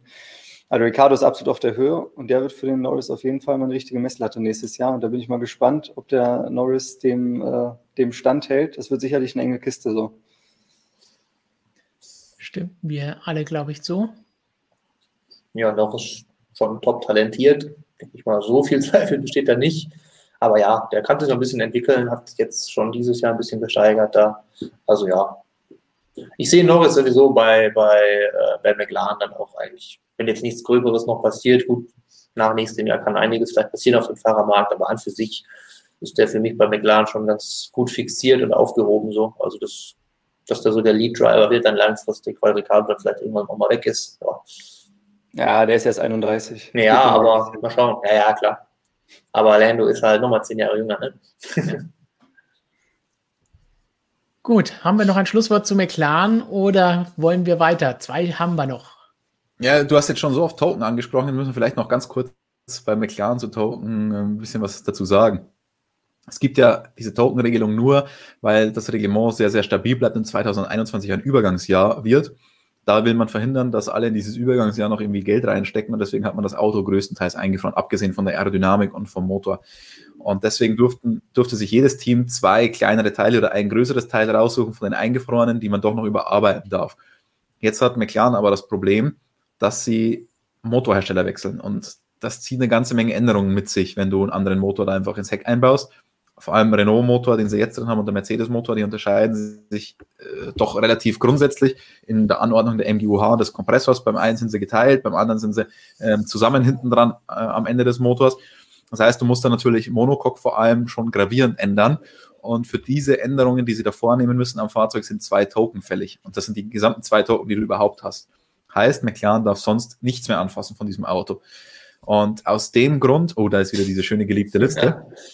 Und genau aus diesem Grund ähm, hat McLaren dann schon ein großes Upgrade vorgezogen in diesem Jahr, weil es gab in diesem Jahr dann Homologa Homologationsdeadlines, das heißt ähm, Fristen, zu denen du dein Auto homologieren musstest, von denen du es dann nicht mehr weiterentwickeln darfst bis Ende nächsten Jahres. Und da hat Mercedes, äh, McLaren eben diese Nase, dieses komplette neue Nasendesign vorgezogen, das man sich bei Mercedes abgeschaut hatte.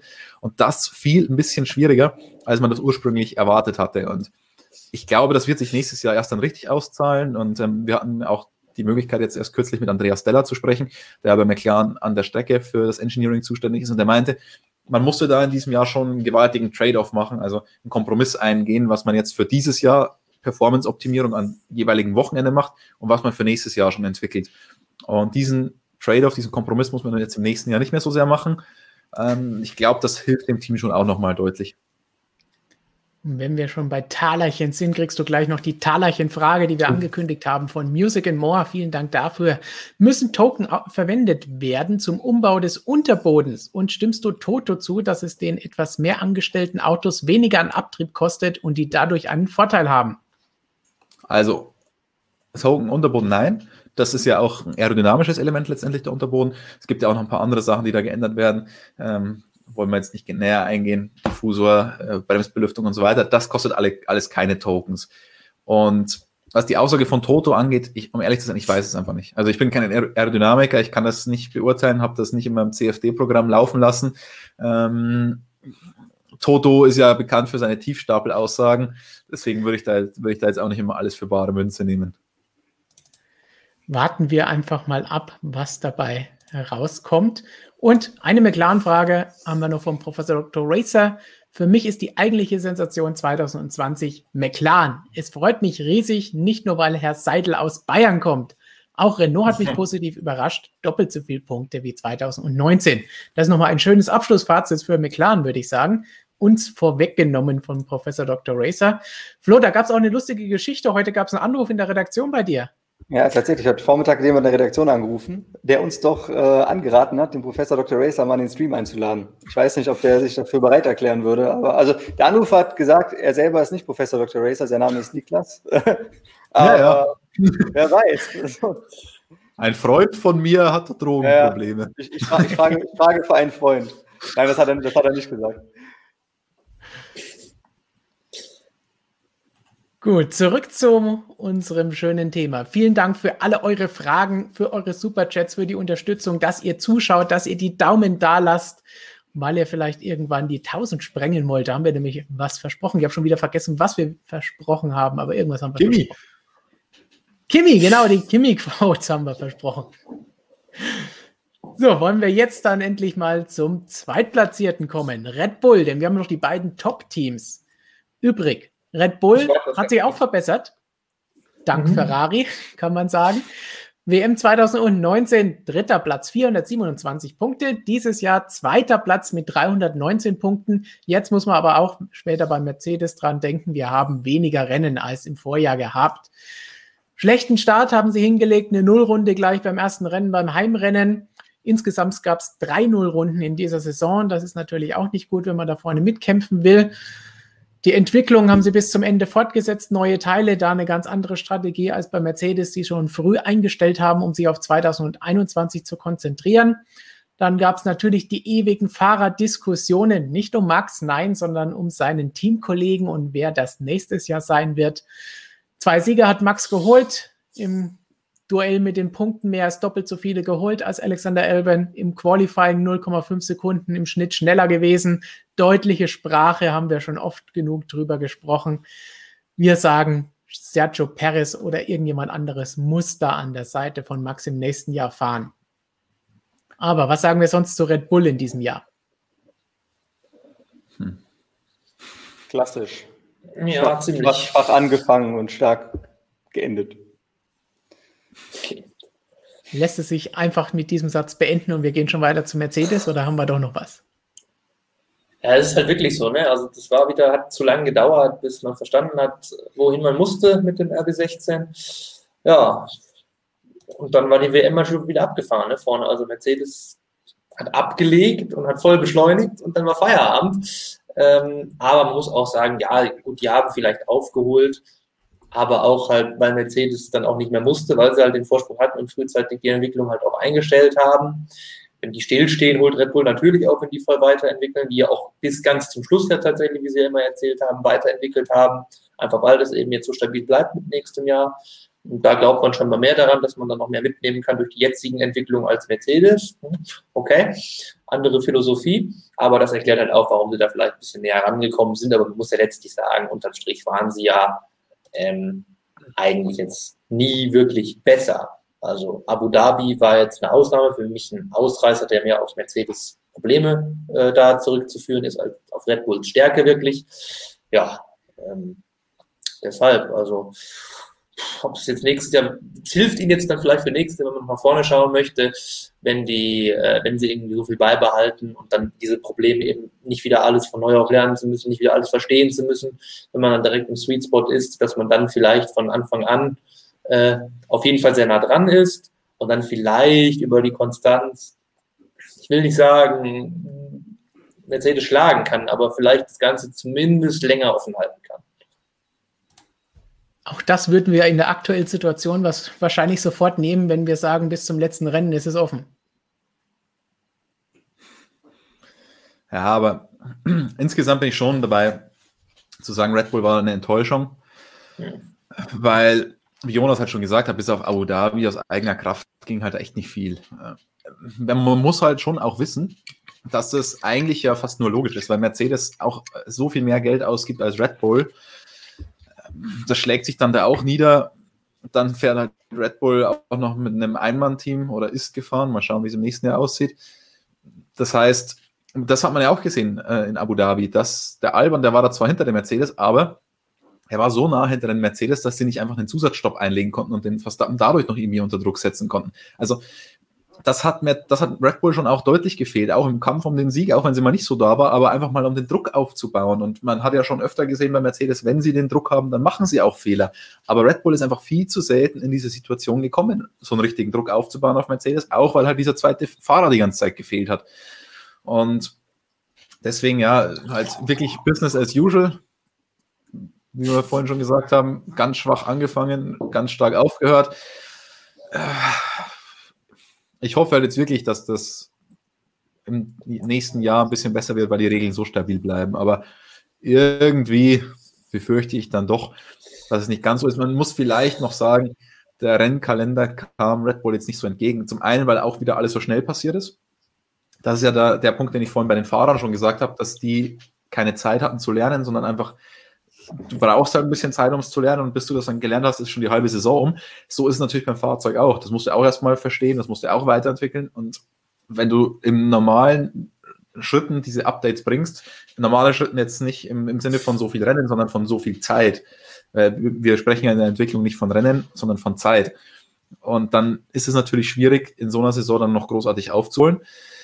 Ähm, ja, muss man alles ein bisschen mit einkalkulieren. Dann die Strecken, so diese Paradestrecken wie Monaco, wie Mexiko, wie Sao Paulo, die gab es halt dieses Jahr auch nicht. Muss man auch noch dazu sagen. Und in Summe war es halt dann für die WM schon sehr enttäuschend. Das auf jeden Fall, weil wir haben ja schon nach ein paar Rennen sagen können, okay, das ist jetzt eigentlich wieder gelaufen diese Saison. Da hätten wir uns schon ein bisschen mehr erwartet. Ich glaube, zu diesem Jahr gibt es tatsächlich gar nicht so viel mehr zu sagen. Über die Fahrersituation haben wir schon so oft gesprochen, das müssen wir, glaube ich, nicht nochmal durchkauen. Christian und ich haben auch ein Video gemacht, wo wir recht deutlich und plakativ in der Überschrift sagen, was wir vorschlagen oder machen würden. Warten wir mal ab, was die nächsten Tage passieren wird. Interessant ist aber zum Beispiel, was Paul hier sagt, viel wichtiger ist die Frage nach dem Motor für nächstes Jahr beziehungsweise für 2022 gibt es nächstes Jahr eine Entscheidung und passend dazu auch von Daniel nochmal die Frage, wird Honda den Motor nächstes Jahr denn überhaupt noch stark weiterentwickeln? Also für nächstes Jahr auf jeden Fall. 2021 kommt auf jeden Fall ein komplett, komplett neuer Motor. Das hat man ja in Sakura schon angekündigt. Und dann gilt ja 2021 das gleiche, was 2020 gilt. Der Motor, mit dem man in die Saison geht, der darf während des Jahres nicht weiterentwickelt werden. Also das heißt, von dem Honda-Ausstieg, von dem angekündigten, wird Red Bull 2021 erstmal noch überhaupt nicht äh, irgendwelche Konsequenzen spüren. Alles ist natürlich dann 2022 und da läuft noch viel Wasser die Isar runter, da weiß ich wirklich noch nicht, was passiert. Äh, wenn man die Motoren denn einfriert, ob Honda da noch komplett durchzieht mit der Entwicklung, weil eigentlich müssten sie es ja nicht und macht keinen Sinn aus Honda-Sicht. Also da habe ich, muss ich sagen, schon ein bisschen Bauchschmerzen, wenn ich daran denke. Und das wird auch noch eine Weile dauern, bis wir da wahrscheinlich eine Entscheidung bekommen, wie es da weitergeht, ob sie sich jetzt doch einigen auf einen Engine Freeze in irgendeiner Art und Weise oder auch nicht. Ich hoffe, dass es relativ schnell passiert, aber wir kennen ja die Formel 1, es wird alles auf den letzten Drücker sein und irgendwie wird man sich dann noch einigen, aber vorher noch viel, viel diskutieren und auf seinem Standpunkt beharren. Die Gefahr dabei spricht Max Power an. Was würde passieren, wenn Red Bull die Formel 1 verlässt? Scheiße für Max Verstappen, ne? das ist eine, eine davon. Dann ist, er, dann ist er weg. Ja, ich glaube, ich habe es auch schon ein paar Mal gesagt. Ähm, kann man ja unterschiedliche Meinungen darüber sein. Die Frage ist natürlich, würde Red Bull das, äh, würde die Formel 1 das Team verlieren oder würde die Formel 1 in Anführungsstrichen nur Red Bull verlieren? Ähm, Red Bull würde das Team ja nicht einfach zumachen. Und das funktionierende gute Team wäre dann da, je nachdem, wer es dann kauft. Ich meine, in der aktuellen Phase, wie sich da, wo sich die Formel 1 jetzt befindet, ist es deutlich interessanter geworden, so ein Team zu übernehmen, Cost Cap und so weiter, weil es nicht nur eine Geldvernichtungsmaschine ist. Trotzdem wäre es meiner Meinung nach ein sehr großer Verlust für die Formel 1, wenn man da Red Bull verlieren würde. Ja, zumindest eins der beiden Teams, schon das wäre schlimm genug. Man brauchte dann Käufer für beide Teams. So, gibt es noch ein Schlusswort zu Red Bull oder wollen wir zu dem Team kommen, das mal wieder alles abgeräumt hat? Ja, da sind wir schnell durch dann, oder? Da, da sind wir, je nachdem, schnell durch oder auch nicht. Kommen wir zu Mercedes. 2019 Weltmeister, 2020 Weltmeister, genau genommen das siebte WM-Double in Folge geholt. Weniger Punkte in diesem Jahr, 739 zu 573. Allerdings gab es auch weniger Rennen. Wichtige Ereignisse in diesem Jahr, gleich vor Saisonbeginn, ein schwarzer Silberpfeil in diesem Jahr unterwegs gewesen auf den Strecken, mal was Neues für einen guten Zweck, für eine gute Botschaft. Das Ganze ein überlegenes Auto hatten sie auch dieses Jahr, sodass relativ schnell klar war, okay, das geht wieder in die Richtung von Mercedes. Dann gegen Saisonende Lewis Hamilton einmal ersetzt werden musste, was ein spannendes Wochenende uns beschert hat mit George Russell. Die Vertragsverhandlungen mit Hamilton und Toto beschäftigen uns immer noch. Wir warten sekündlich darauf, dass etwas passiert und bekannt gegeben wird. Der einzige Ausreißer in der Saison, wo es nur sieben Punkte gab, war Bahrain 2. Im Duell der beiden Fahrer war es eine einfache Geschichte, die wir alle wahrscheinlich so erwartet hatten. Hamilton hat Bottas geschlagen in allen möglichen Richtungen. Was war das? Ich Hamilton wollte, ich wollte nach Punkten vorne und Weltmeister mhm. geworden. Hamilton im Qualifying ja. nicht ganz so überlegen gewesen. Gezupfte Augenbrauen bei Flo, Nein, das ist ein Thema, das wir danach definitiv noch anschauen müssen, was Knicki hier anspricht. Hamilton nur 0,126 Sekunden im Durchschnitt vor Bottas. Das ist eine interessante Geschichte, aber Bottas insgesamt leider nur ein Rennen gewonnen. Das heißt, nach dem Auftaktsieg ging es dann doch ein bisschen nach unten, außer im Quali, wo er relativ nah dran war manchmal oder auch sogar oft mal davor war aber im Rennen halt nicht. Also erneut Business as usual bei Mercedes. ja, ne? Teams sind nicht so spannend, muss man sagen. Leider nicht, ne. Ja, wenn nichts passiert, gibt es auch nichts zu erzählen, ne? Also, ja. Man kann nur Nikis Kappe ziehen. Das ist wieder mal alles eigentlich. Also, wie immer. Top Job. Ja.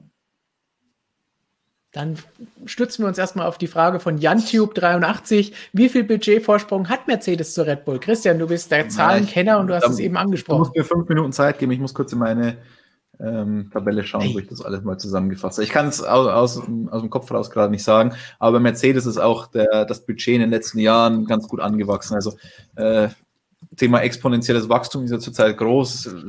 Das Mercedes-Budget ist in den letzten zehn Jahren nicht weit weg davon gewesen. So, dann schauen wir uns mal an, was Felix Schütte fragt. Viele sagen ja, Rosberg hat seine WM dem Ausfall von Lewis zu verdanken. Wie viele braucht dann Bottas? Vier, fünf? Ein besserer Co-Pilot macht es spannender. Immer wieder beim Thema Valenti äh, Valentino, sage ich schon, Valtteri Bottas. Valentino.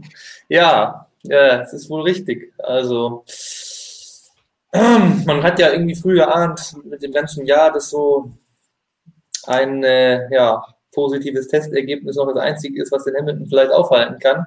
Das kam dann auch, aber es kam halt, wenn man jetzt das mal so hart sagen will, zu spät für Bottas. Äh, da war alles durch. Ja, vier, fünf Ausfälle, so die Richtung, ja, die bräuchte es wohl tatsächlich. Ja, also es ist hart, aber man muss aber auch sagen, wenn der Bottas jetzt nicht gleich zu Jahresbeginn halt auch sein, sein Pech hat und nicht gleich wieder schon äh, einen Rückschlag hat und direkt den großen Rückstand hinterherläuft, ja, dann, dann sieht es vielleicht auch wieder ein bisschen besser aus. Dann bringen halt natürlich dann Ausfälle für Hamilton, dann schlagen dann auch mal wieder rein, bringen ihn wieder ran und stellen auch, biegen auch wieder so die, die Mentalität so ein bisschen gerade. Er war ja schon sehr früh dieses Jahr schon dabei. Ähm, ja, wieder über sein, sein Pech und Unglück zu lamentieren. Das, ich erinnere mich nur noch an Spanien, wo er dann angefangen hat, sich sogar über die jetzt schwarzen Rennanzüge zu beschweren, die dann auf einmal ja viel heißer äh, würden wegen Schwarz und so, ne? Kennt man ja. Ähm, ja, tatsächlich gibt es dieses Jahr einfach nur noch eine zusätzliche Schicht und die Anzüge sind halt einfach dicker, dass dann wohl er dahinter steckte, aber okay. Ja, aber es war halt nur so das, das Bild, was mir jetzt dazu noch in den Kopf kommt. Das hat das gezeigt, dass es schon ganz früh wieder kam, so, ja, und dann, er hat halt für mich eine relativ schwache Saison gezeigt, muss man sagen. Qualifying war er wirklich stark, das, das darf man ihm nicht wegnehmen. Das hat auch Hamilton ja selbst immer gesagt, wie toll Valtteri ist. Klar, stellt ihn auch besser, äh, selbst dann wieder besser hin, wenn der äh, Teamkollege gut ist und er die gut verkaufen kann, klar. Aber ja, im Qualifying war Bottas gut. Er hat zu Jahresbeginn vor allem viel zu viel am Start immer verloren. Da waren zu viele Patzer, die er sich da geleistet hat. Ähm, ja, und hinten als es dann verloren war, war er halt nicht mehr, da hat er dieses gefehlt. Aber es war jetzt nicht das tiefe Loch, das er da vor zwei Jahren mal hatte. Um, ähm, ja, also ich sag mal so, wenn, wenn bei dem Bottas mal wirklich alles funktionieren würde, das Pech nicht da ist und er noch seine Fehler abstellt, dann ist er zumindest so nah dran, dass er da wäre, wenn Hamilton ein bisschen mehr Pech hätte. Um es aus eigener Kraft zu schaffen, müsste er halt dann vor allem an der Racecraft arbeiten, weil da ist einfach Hamilton unerreicht. Also da, da wird auch der Bottas nicht mehr hinkommen. Also da kann er jetzt dran arbeiten, okay, aber da ist der Hamilton einfach zu stark und der wird irgendwie auch nicht schlechter und gefühlt auch immer besser, kann man sich nicht vorstellen, aber ja, deshalb. Ja. Sieht definitiv nicht so aus, dass er schlechter wird aktuell. Lässt sich am besten wahrscheinlich sagen, aus Teamsicht, ja, Bottas der perfekte zweite Fahrer oder Teamkollege, ja. aber aus unserer Sicht und aus Fansicht würden wir uns natürlich da jemand ähnliches wie Rosberg reinwünschen, damit da mal ein bisschen mehr Action ist, damit zumindest die zwei Mercedes gegeneinander kämpfen. Christian, hast du Zahlen für uns? Ja, ich habe jetzt leider, ich, ich hätte ganz gerne gehört, was Flo über, über das Rosberg-Thema sagt. Das hätte ich echt gerne gehört. Das ähm, war, ich habe jetzt nur ein DNF. Nee. Es, war, es war nicht nur ein Malaysia-DNF, so von daher.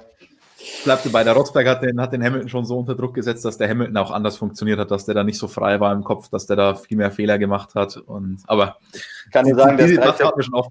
Er konnte mit drei, vier Qualifyings nicht mitfahren. Wenn es nur ein Auto gibt, was gewinnen kann, hast du automatisch schon gewonnen. Und das ist halt ein Unterschied. So. Ähm, jetzt zu, zu den Zahlen. Die, also man muss dazu sagen, die Zahlen beziehen sich immer auf 2019, weil äh, dafür sind die Zahlen relativ zuverlässig, weil es gibt Geschäftsberichte, die die Teams in England zumindest abgeben müssen, die öffentlich einsichtlich sind. Ähm, was sehr interessant ist, in Italien ist es ein bisschen schwieriger und in der Schweiz auch. Aber in England gibt es da sehr gute Geschäftsberichte, die man relativ einfach lesen kann, wenn man sich ein bisschen mit auseinandersetzt. Und die gehen halt immer ein bisschen zu, also die sind nie komplett aktuell. Wir haben jetzt von 2019 die Zahlen bekommen, die gab es vor zwei Monaten, wurden die etwa veröffentlicht von den meisten. Und da kommt Red Bull auf ein Budget für, von ungefähr 325 Millionen US-Dollar und Mercedes von 450 Millionen US-Dollar. Also da ist schon noch, also klar, beides sind Top-Teams, aber da ist schon trotzdem noch zwischen Red Bull und Mercedes auch ein ordentlicher Gap. Und das macht mir halt dann vor allem Hoffnung im Thema Budget Cap, weil na, wir sprechen jetzt immer von den kleinen Teams und so weiter, aber auch ein Red Bull wird durchs Budget Cap ganz schön profitieren. Definitiv. Das heißt, das gibt uns noch ein bisschen Hoffnung und vielleicht auch Spannung. So, Mercedes können wir damit, denke ich, auch abhaken. Leider nicht so viel Spannung im Thema drin wie bei den Teams, die weiter hinten gelandet sind. Aber sie haben wie immer alles richtig gemacht. Sie haben gewonnen, die beste Leistung abgeliefert und dann gibt es auch nichts weiter zu kritisieren. Aber eine Sache Außer, dass wir sagen. vielleicht wollen, dass sie nicht mehr so gute Arbeit abliefern. Und wir müssen natürlich noch das erwähnen. Weil auch wenn es nur ein kleines Tool war in diesem Jahr, es hat halt zum einen mega Spaß gemacht, dieses Tool mal zu sehen, weil es ist in der modernen Formel 1 nicht mehr so häufig, dass du irgendwas Mechanisches erfindest, was du dann auch siehst als Fan und wo du es auch einigermaßen verstehst. Also das war schon mal sehr cool und es zeigt halt vor allem, dass sich dieses Team nicht ausruht, dass die halt immer noch diese extra Meile gehen, dass da keine Angst da ist, was Neues zu machen und das war wirklich extrem cool zu sehen. Auch wenn es jetzt nur für dieses ein Jahr war, aber hat mega Spaß gemacht. Ja, es gibt noch diese Innovationen in der Formel 1, die was Neues zeigen, wo man sich einen Vorteil erarbeiten kann mit guten Ideen, mit Kreativität. Und ist auch gut für, für diverse Memes in, in den sozialen Netzwerken. Jedes Mal, wenn einer irgendwo so nur mit dem Lenkrad da sitzt, ohne irgendwas anderes, hat man irgendein Das-Meme daraus gemacht. Oder George Russell, wenn er versucht, das am Williams zu machen oder was auch immer. Oder wenn irgendeiner vorne die Radaufhängung kaputt fährt und die Reifen dann so stehen und nicht mehr so. Ähm, also hat, hat auch diesbezüglich Spaß gemacht. Dann stürzen wir uns jetzt mit genauso viel Spaß auf viele, viele Fragen von euch. Passend zum Thema Mercedes noch die Verbindung zu George Russell von Janis. 2022 Fahrerpaarung Russell und Verstappen. Er lässt das Team offen. Da hm. könnte es auch unterschiedliche geben. Viele haben in den Kommentaren zuletzt gesagt, oh, was ist, wenn Russell zu Red Bull geht? Können wir uns das überhaupt vorstellen? Nee. Unwahrscheinlich. Ich finde es auch nee. unwahrscheinlich. Ja, nicht. Also das könnte ich mir für Mercedes vorstellen, aber ich glaube auch der Hamilton macht mehr als ein Jahr weiter, von daher nee. Das heißt auch hier Russell Verstappen bei Mercedes leider ein Riegel vorgeschoben so, dann kommen wir jetzt zu einer langen Liste. Stefan, muss ich noch ganz kurz einblenden. Ich weiß nicht, habt ihr am Wochenende RTL gesehen mit seiner geilen Mütze? Ja, mit dem Mütze. ist, äh, vielleicht, vielleicht, hat er sich die Haare mit dem Feuer versenkt oder so und hat deswegen die Mütze angezogen. Man weiß es nicht. Möglich. Aber gute Interpretation. Ja. So, dann kommen wir jetzt in eine lange Liste an Fragen, die wir teilweise schnell beantworten können wie diese, weil wir keine Ahnung davon haben. Kobe B fragt, was sagt ihr zu den Le Mans-Einstiegen von Audi und Porsche? Kommen da noch mehr Hersteller? Mittlerweile sieht es ja wirklich wieder gut für die WEC aus. Ich fände es ja immer schön, wenn andere kommen. Was soll ich immer nur mit Audi? Also immer die gleichen, die kommen und gehen. Naja, bei McLaren ist es noch nicht komplett durch, dieses Thema. Die kokettieren ja schon seit längerer Zeit damit. Ähm, Zach Brown hat uns jetzt am Wochenende erst erzählt, ja, Formel E ist ein Thema für McLaren, weil sie nicht mehr Batterieeinheitslieferant sind und deswegen da auch teilnehmen dürfen. Aber auch dieses LMDH-Reglement, das man dann haben wird in der Langstreckenweltmeisterschaft, ist ein Thema für McLaren. Da es ja aktuell finanziell nicht so rosig aussieht dort und ich da nicht unbedingt einen Business Case sehe, sehe ich aber ehrlich gesagt McLaren dort eher nicht. Ja, Ferrari eventuell sogar. Ne? Also Ferrari hatte mal Anfang des Jahres schon, als die ganze Budget Cap Geschichte aufkam, auch schon mal geliebäugelt. Da auch tatsächlich sich, ist noch nicht ganz abgehakt, das Thema. Genauso Indica ja auch. Also Ferrari würde Ferrari mehr Sinn machen als Indica. Ja, ja. ja da gibt es eine Le Reglement-Änderung auch da drüben. Äh, ich glaube 2022 oder 2023. Also die müssen halt auch ihre Mitarbeiter dann umverteilen durch Budget Cap dann mal irgendwann, wenn sie sie nicht entlassen wollen. Deshalb das auch immer noch ja, interessante Anlaufstellen. So, dann kommen wir zu einer Frage, die oft in den Kommentaren gestellt wird, nämlich, wo können wir denn die Formel 1 nächstes Jahr sehen? Professor Dr. Racer, vielleicht könntet ihr noch mal was zu den TV-Übertragungen im Free TV und bei Sky erzählen. Ich denke, da wären ein paar Infos, was das Beste ist, echt praktisch. Ähm, Tja. Naja, was heißt das Beste? Es gibt ja in Deutschland halt nur noch eins, also in Deutschland selbst zumindest. Außer man hat schon seit längerer Zeit ein F1 TV-Abo abgeschlossen, das es jetzt dann aber nicht mehr so zum Abschließen gehen wird, wenn ich richtig informiert bin. Ich glaube, Jonas hat da die, die genauesten Informationen diesbezüglich. Wir haben heute noch drüber gesprochen. Äh, ich habe mir das mal ähm, angeschaut, das ging schon durch, ne? Nach der Bekanntgabe konntest du da kein Jahresabo mehr in der Form abschließen, wie das früher war. Du konntest, glaube ich, nur noch als Bestandskunde, ich weiß noch nicht, ob da noch irgendeine Frist läuft bis Jahresende oder so, als Bestandskunde konntest du noch mal sogar relativ langfristig verlängern. Das ging noch, aber nicht mehr neu abschließen, genau. Und damit ist natürlich die, die günstigste Variante, wie man Formel 1 genießen kann, dahin, weil RTL, also im Free TV wird Stand jetzt nicht zu sehen sein, außer vier Rennen, das hat Sky ja schon angekündigt, ähm, dass man die höchstwahrscheinlich dann auf Sky Sport News HD zeigen wird davon jetzt nicht abschrecken lassen. Das musste ich meiner Mutter auch schon öfter erklären. Sie hat auch Sky Sport News HD, auch wenn sie nicht Sky abonniert hat. Das hat in der Regel jeder von euch zu Hause. Müsst ihr nur mal den Sendersuchlauf neu drüber laufen lassen oder einfach ein bisschen durchsetzen. Irgendwo findet ihr das schon. Ähm, also da könnt ihr zumindest dann ein paar Rennen sehen, kostenlos. Sonst wird's, wird kein Weg in Deutschland dran vorbeigehen. Ähm, Sky-Abo oder Sky Q oder Sky Ticket oder wie diese Sachen auch immer heißen. Also entweder dann Sky-Abo, wo ich regelmäßig relativ viel Geld bezahle an Sky oder ein Sky-Ticket, wo ich nicht regelmäßig, aber trotzdem immer noch relativ viel Geld bezahle an Sky, ähm, wo ich mir dann halt nur einen einzelnen Tag oder ein einzelnes Rennwochenende und so gönnen kann. Österreich so. ist natürlich nach wie vor ORF, aber nur noch die Hälfte der Rennen. Die teilen sich das ja mit Servus TV und ich glaube, im Schweizer Fernsehen geht es weiter wie gehabt. Genau, das ist deswegen auch immer diese Servus TV-Fragen nach Nico Hülkenberg, um das nochmal klarzustellen. Dann von Music and More nochmal ein Lob. Christian wieder mal top bei Sky. Da war er beim letzten freien Training dieser Saison nochmal am Freitag zu Gast. Ein Fakt nach dem anderen rausgehauen über Reifendrücke und alles, was es so gibt, über den Asphalt und wie Hermann Thielke den sich ausgedacht hat. Sascha hatte mal Kann zehn ich. Minuten Pause gemacht. Das heißt, du hast die acht Minuten Grenze überschritten. Uh. Ja, aber ich kann ja dann nur mit Wissen glänzen, dass mir Hermann Thielke oder wer auch immer oder Mario Isola oder wer auch immer ähm, beigebracht hat. Also ich, ich schmücke mich da mit fremden Federn. Nächste Frage von Music and More. Habt ihr das aktuelle Video von JP Performance gesehen? Er hat jetzt ein Automuseum gebaut. Dort gibt es auch einen BMW Williams von Nick Heidfeld zu sehen. Hat er ihn auch kaputt getunt oder ist er noch original? ich schätze, der wird auch keinen Motor drin haben zum Tunen.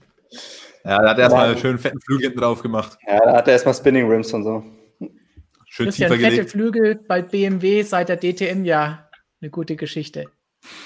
Kommt da ja mal vor, dass die ein Vielleicht bisschen hat größer er ausfallen. irgendwelche Konzessionsregelungen bekommen, 5 cm breiter. Kommen wir zu einer Frage zum Kräfteverhältnis. Zocker 920 fragt, glaubt ihr, dass nächstes Jahr sich von den Teamstärken etwas verändern wird? Ich wünsche euch schöne Feiertage und bleibt gesund. Freue mich auch. Freue mich auf euch dann.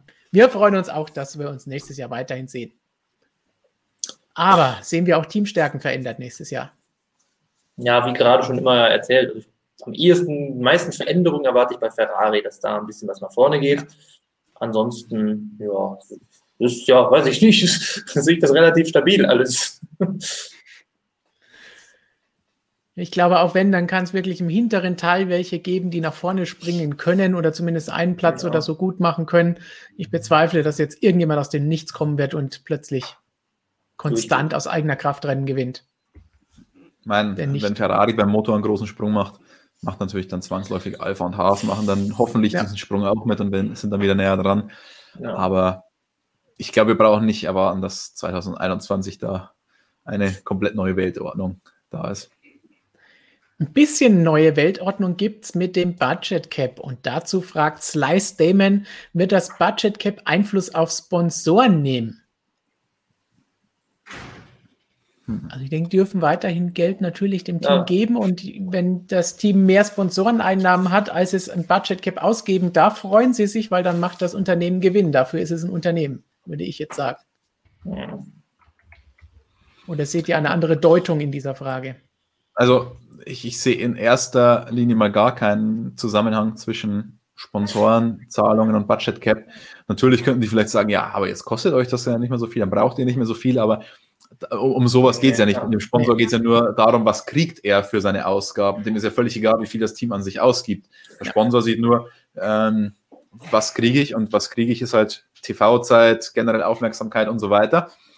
Und deswegen glaube ich, hat das keinen Einfluss. Und außerdem dürfen wir nicht vergessen, dass es war was sehr Interessantes, was uns Franz Toast dieses Jahr erzählt hat, dass Corona keine direkten Auswirkungen auf Sponsoren hat, aber langfristig, also weil langfristig gehen, die Verträge sind ja in der Regel immer zwei, drei Jahre oder was auch immer, nicht Einjahresverträge. Und wenn die dann auslaufen, da wird dann Corona erst einen Einfluss haben. Und beim Budget Cap ist es ja auch so, das kam jetzt, ich will nicht sagen überraschend, aber das steht jetzt auch noch nicht so lange fest und so weiter. Also kurzfristig erstmal gar nicht und, und langfristig sehe ich da eigentlich auch keinen Zusammenhang irgendwie. Dann, damit wir diese Frage auch abgehandelt haben, Christian, wann kommt das Lenkradvideo? Wir haben leider kein Lenkradvideo. Wir hatten, wie haben wir gesagt, 17 Rennen in 23 Wochen. Leider keine Zeit für ein Lenkradvideo gewesen. Ja, an mir hat es nicht gelegen, Stefan. ja, vielleicht können wir das mal für Kanalmitglieder machen. Was meinst du? Ja, schauen wir mal. Ein Special Edition Video, das wäre doch was. Aber eine andere Frage zu Mick Schumacher. Haas wird letzter mit Schumacher, sagt Max Power. Eure Meinung? Das war nur aber beim Ich denke mit Schumacher ja, aber nicht wegen Schumacher.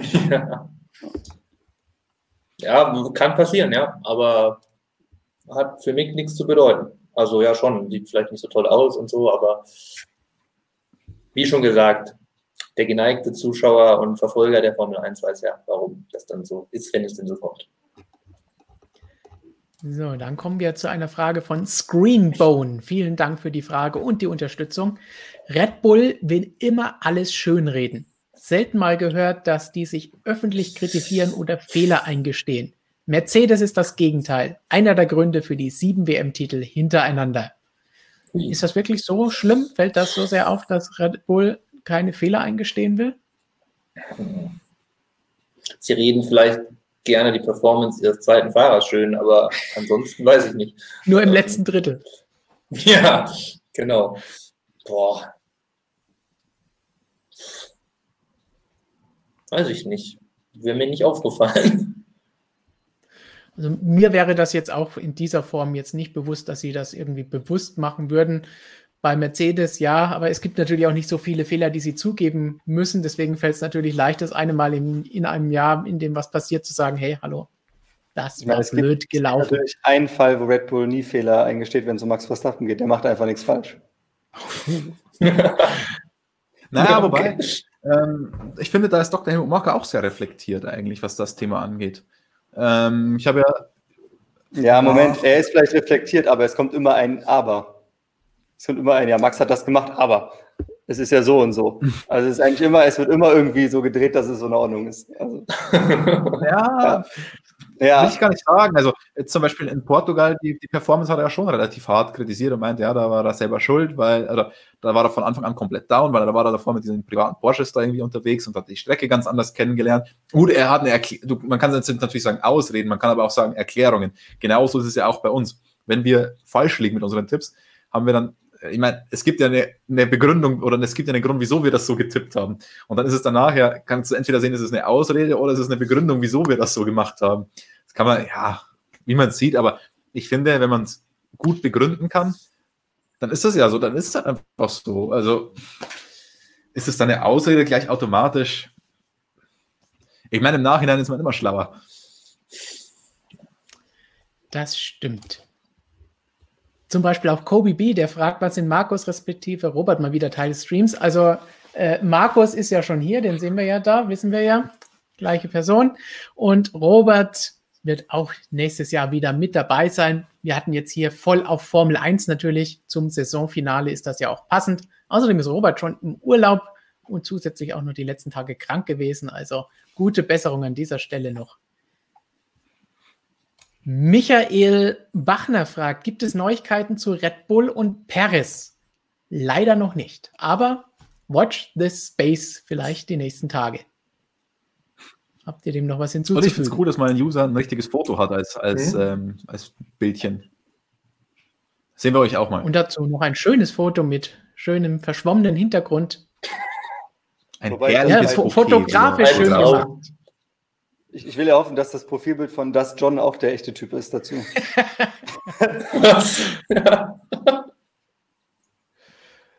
Dann die nächste Frage von Max Power. Wird Leclercs Bruder mal in die Formel 1 kommen? Oh. Hm.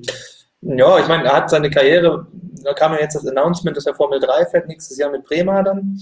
Äh, ich habe mal so ein bisschen geschaut, was er bis jetzt so in der Juniorzeit so vollbracht hat. Bis jetzt ist sein Weg nicht viel schlechter als der seines Bruders. Tatsächlich, Charles hat echt erst so den Durchmarsch ab der Formel 3, Formel 2 dann hingelegt. Und Arthur hat nachher auch so also sich stetig verbessert in jedem Jahr, was er gefahren ist. Erst französische Formel 4, dann deutsche Formel 4, dann die EM.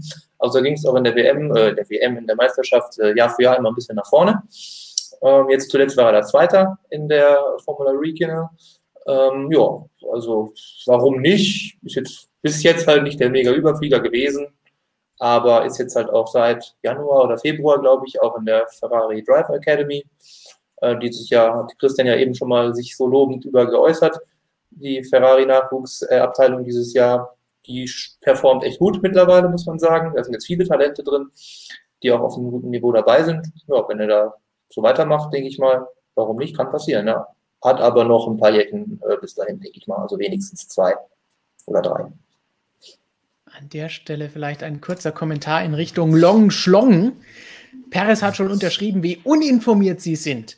Nein, sind wir nicht, denn es gibt immer einen Unterschied zwischen dem, was offiziell ist und was nicht, ob wirklich jemand schon unterschrieben hat und ob irgendjemand das auch weiß und sagt. Und am Ende, was wir denn eigentlich wissen und was wir sagen dürfen, das sind alles viele unterschiedliche Dinge. Da mhm. muss man ein bisschen unterscheiden.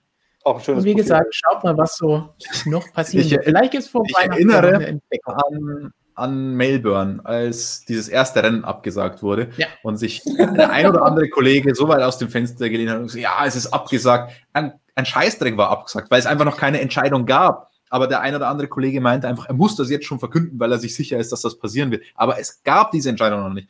Und dann, wenn du so Journalismus betreibst, zum einen besteht natürlich immer das Risiko, dass es dann nicht eintrifft und zum anderen bekommst du dann ein Problem, wenn es wirklich offiziell ist. Weil was machst du dann? Die Kollegen haben dann hochoffiziell getitelt, nachdem sie es davor schon anders verkündet hatten, obwohl es noch keine Entscheidung gab. Also da könnte ich mich maßlos drüber aufregen, aber. Naja, dann gehen wir schnell ja, zu einem Thema, das uns in weihnachtliche Stimmung bringt und nicht so sehr aufregt. für die Scheißstimmung da draußen seid ihr doch voll für verantwortlich. Max Power fragt, welche Formel 1 Lackierung gefällt euch am besten 2020? Kurze Antwort, nur ein Team sagen. Ich sage Alpha Tauri. Ich sage Williams, ich habe es gern schlicht. Christian und Jonas. Oh. Naja, ich finde Ferrari. Also Ferrari ist halt immer schön. Ah, ich sage jetzt einfach Mercedes, damit die auch was davon haben, dass das Ding umlackiert haben. So. oh, das stimmt, das ist zumindest was anderes, da hast du recht. Mhm. Max Power wird die Formel 1 nochmal ins Sakir fahren. Gemeint ist wahrscheinlich der Außenkurs. Muss gestehen, nach dem Debüt, wenn wir jetzt mal diesen Unfall abziehen, würde ich vielleicht mal ein volles Rennen nochmal da durchaus gerne sehen. Wobei die normale Strecke auch ein interessantes Rennen gebracht hat. Ja, der Unfall war ja auf der normalen Strecke, wenn du den Unfall meinst. Oder welchen meinst du jetzt? Wenn du Grosjean ja, meinst. Ja. Ja, wir das hatten einen ja, kleineren Unfall dann noch am Start bei dem anderen. Ach so. Ja. Ja, Ach so, ach, da mit Perez und links. Ja, keine Ahnung, das kann auch sonst passieren. Nö, ich fand es eigentlich ganz gut. Das war, ich habe es mir irgendwie zu viel als Show-Element vorgestellt. Ich hatte ein bisschen Angst, dass das zu sehr, zu chaotisch wird, aber eigentlich war es doch ein ganz gutes Rennen, was einen coolen, schnellen Rhythmus hatte. Ja. Also es war ähm, nicht so schlimm, wie man hätte befürchten können. Aber ich fand es racing-technisch ein bisschen enttäuschend. Also da hätte ich mir erwartet, dass da ein bisschen mehr geht. Da waren die Formel 2-Rennen waren richtig geil drauf, muss man sagen. Es hat mega Spaß gemacht, ja. ähm, weil halt auch diese Kurven, äh, Kombinationen, die Kurven folgen, da warst du dann einmal auf der Außenseite, dann warst du wieder auf der Innenseite, dann warst du wieder auf der Außenseite. Das sah echt geil aus. Also das war halt da schon deutlich besser als in der Formel 1. Das hat man auch mal wieder die Limitationen der Formel 1 gesehen. Dein Rage-Mode wird hier gelobt von Cole Trickle. Also der, der Wutanfall gefällt unseren Zuschauern. Dann eine Frage zu Marc Marquez. Wird er 2021 wieder fahren? Ja, der wurde zuletzt mehrfach operiert. Alle Infos dazu immer auf motorsportmagazin.com, in unserer App, auf unserer Website, natürlich auch auf unserem Motorsportmagazin Motorradkanal, wo Markus und Michael ausführlich über solche Dinge diskutieren und euch auf dem Laufenden halten. Sehr viel besser, als wir das jemals könnten. Dann bewegen wir uns nochmal außerhalb der Formel 1. Warum steigt VW aus dem Motorsport komplett aus? Das war einer der vielen Ausstiege, die in den letzten Wochen bekannt gegeben wurden, innerhalb weniger Tage.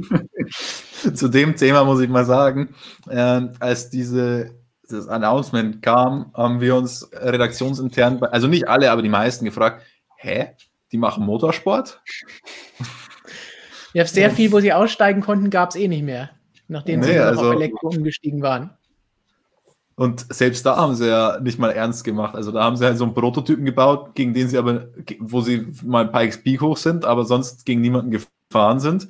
Also tangiert, sage ich mal so, den Motorsport nur peripher.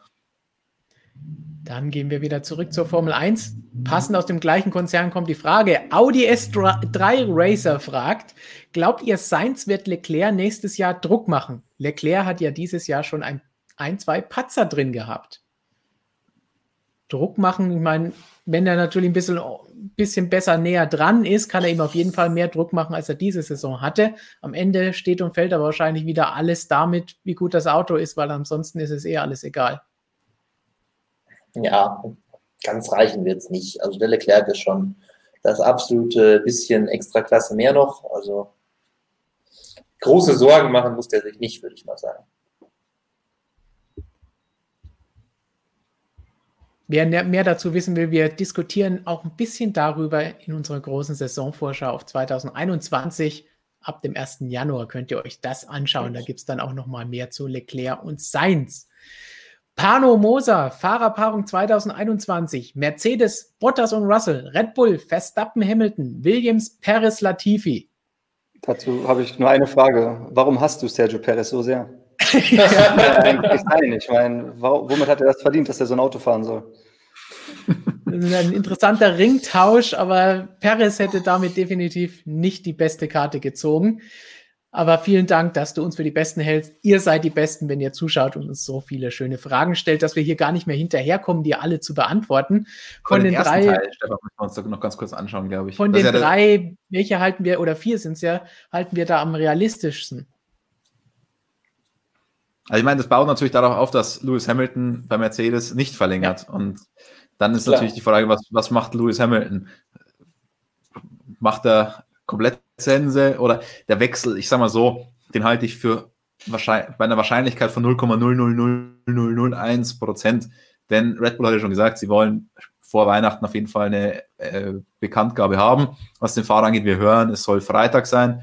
Und von Mercedes hören wir diese Signale aktuell noch nicht. Also hängt das eine nicht mit dem anderen zusammen, dass man da bei Red Bull noch niemanden hat. Ja. Und ja, also es, man könnte es sich halt schon, logisch, das wäre irgendwie logisch, wenn man jetzt sagt, die haben Bayern noch keinen Vertrag, was passiert, wenn das und das. Ähm, ich fände es auch sehr cool, muss ich sagen, das fände ich ja überragend, weil dann wäre es richtig spannend, wenn Bottas, weil der, haben wir ja gesehen, dass der stark abfällt und dann könnten, wenn Red Bull so eine Fahrerfahrung hat, dann könnte man vielleicht echt was sehen. Also das fände ich mega geil für den Sport, aber ich sehe es leider nicht kommen. Ich glaube auch nicht, wenn Hamilton Mercedes verlässt, hört er auf, der geht nicht zu einem anderen Team, sage ich jetzt mal knallhart. Ja. Aston Martin wird Safety Car zur Hälfte. Ich finde diesen, diesen Claim geil. Aston Martin wird Safety Car. Könnte auch eine Pressemitteilung sein, ohne Fragezeichen. Eigentlich cool. Ja. Aber sie teilen es sich nächstes Jahr mit Mercedes AMG. Genau. So, dann natürlich kein Stream ohne die Frage, was ist mit Sarajevo? Wir haben schon gesagt, wir wissen es leider nicht, ob die Formel E da jemals fahren wird. Robert recherchiert, sobald er wieder gesund ist, weiter an diesem Thema. Nächste Frage passend dazu wird Daniel Abt, TV-Experte für die Formel E im TV. Schau auf motorsportmagazin.com, da gibt es ein Interview mit Daniel Abt und alle Infos, was er denn da so alles als Experte macht. Dann, WRC haben wir schon lange keine Frage beantwortet. Was sagt ihr, dass die WRC in Monza gefahren ist? Ich sage, das stimmt. Fangfrage. Fangfrage. Ja, es, es, gab ja da sogar noch eine, eine WM-Entscheidung. also ich muss sagen, ich bin halt in dem Rallye-Sport nicht so drin und kann das jetzt nicht so beurteilen, ob, da, ob das gut ist so für ein WM-Finale dieses Sports. Und ich, ich habe ehrlich gesagt auch nicht genau verfolgt, wie das da aussah und so weiter. Ich glaube, hat von uns fast niemand hier. Nein, ich befürchte es auch nicht. Müssen wir unsere Rallye-Experten weitergeben. Unser DTM-Experte ist immer noch krank, aber die Frage, was macht Ferdinand Habsburg 2021? Ich habe keine Ahnung. Flo zuckt mit den Schultern, Jonas lacht, Christian tut so, als ob er nicht mehr da ist. Ja. Ich sag mal so, arbeiten muss er nicht unbedingt. Selbst ja. wenn er kein Cockpit bekommt, aber ich schätze, wird sicherlich daran arbeiten, ein Paket zusammenzuschnüren, um vielleicht weiter in der DTM, in der GT3-Geschichte oder in einer anderen GT3-Rennserie zu fahren. So, dann Macau haben wir auch schon lange nicht mehr angesprochen. Wer hat Macau Motorcycle Race gewonnen? Ich bin mir nicht sicher, sind die ich Motorcycle Race gefahren? gefahren wurde. Formel 3 gab es ja auch nicht und es ja, gab nur lokale schön, Rennserien, die dort gefahren sind dieses Jahr. Und selbst wenn da Motorräder dabei waren, die kennen wir definitiv nicht, die lokale Motorcycle Straßenrennen Serie in Macau oder in Klingt illegal. unser Hauptgebiet. Max was für Rennserie fährt Sophia Flösch 2021? Bin mir nicht sicher, ob da schon was bekannt gegeben wurde, aber dürfte in Richtung Formel 3 wieder gehen, wenn es funktioniert. Dürfte, aber das war nicht da, glaube ich, eine Bekanntgabe.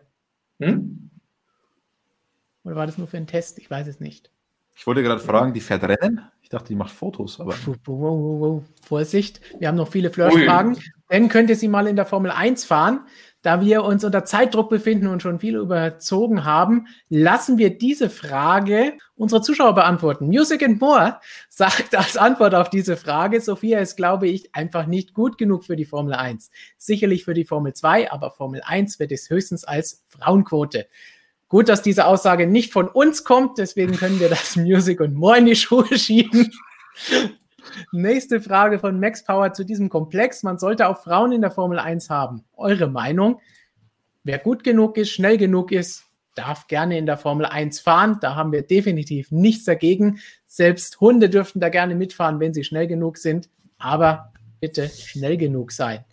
Jetzt so, Stefan, jetzt hast, du, jetzt hast, du, dich aber wieder ein Fettnäpfchen hier hey, begeben, wenn, wenn, wenn du auf einmal sagst, Hunde, Aber Roscoe hat schon in einem Cockpit gesessen, oh, in einem Formel 1 Cockpit. Meinst du nicht, dass der es nicht verdient hätte, da mitzufahren? Selbstverständlich hätte er das. Danke, Zocker, für deinen Beitrag, damit wir auch weiterhin solche äh, sehr edge-mäßigen Aussagen in unseren Streams tätigen dürfen. Danke auch für Professor Dr. Racer für diese großzügige Spende und Unterstützung für uns. Er wünscht der gesamten MSM-Familie, also auch vor allem euch da draußen, die jetzt alle noch zuschauen oder zuhören in unserem Podcast, schon mal schöne Weihnachten, einen guten und gesunden Rutsch ins neue Jahr.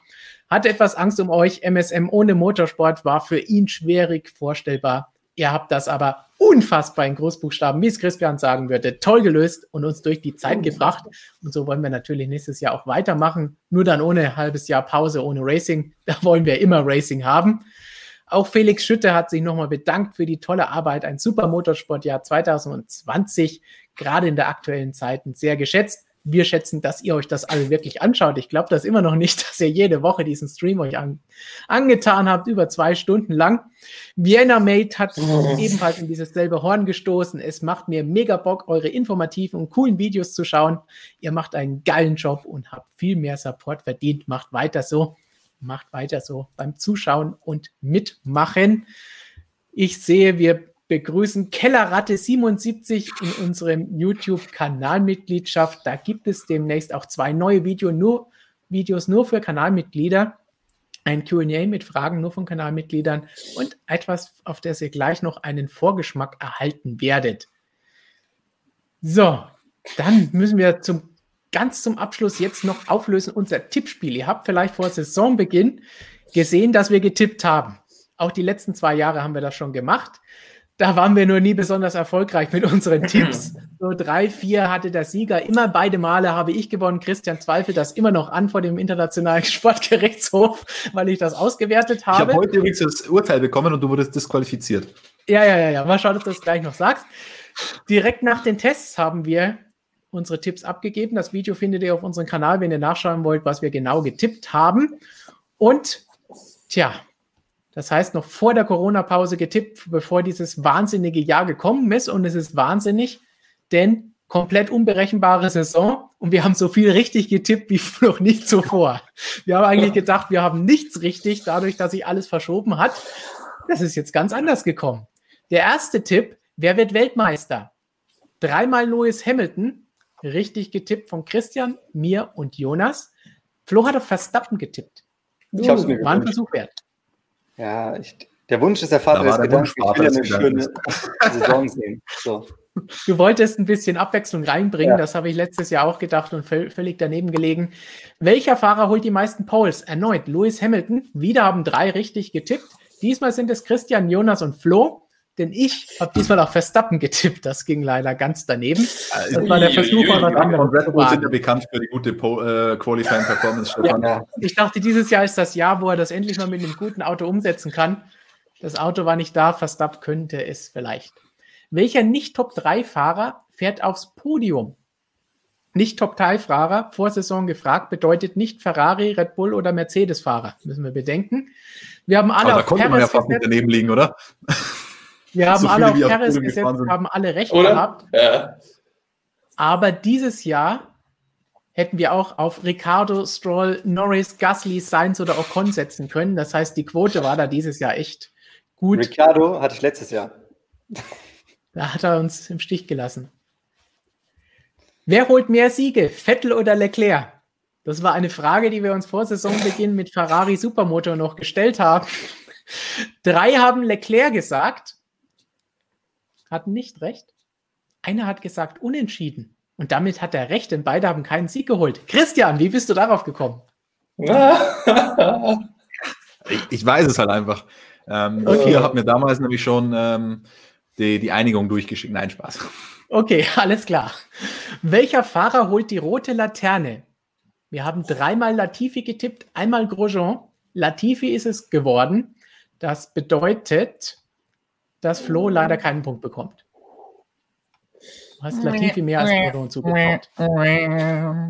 Nächste Frage. Wer gewinnt die Konstrukteurs-WM? Alle Mercedes getippt, alle recht behalten.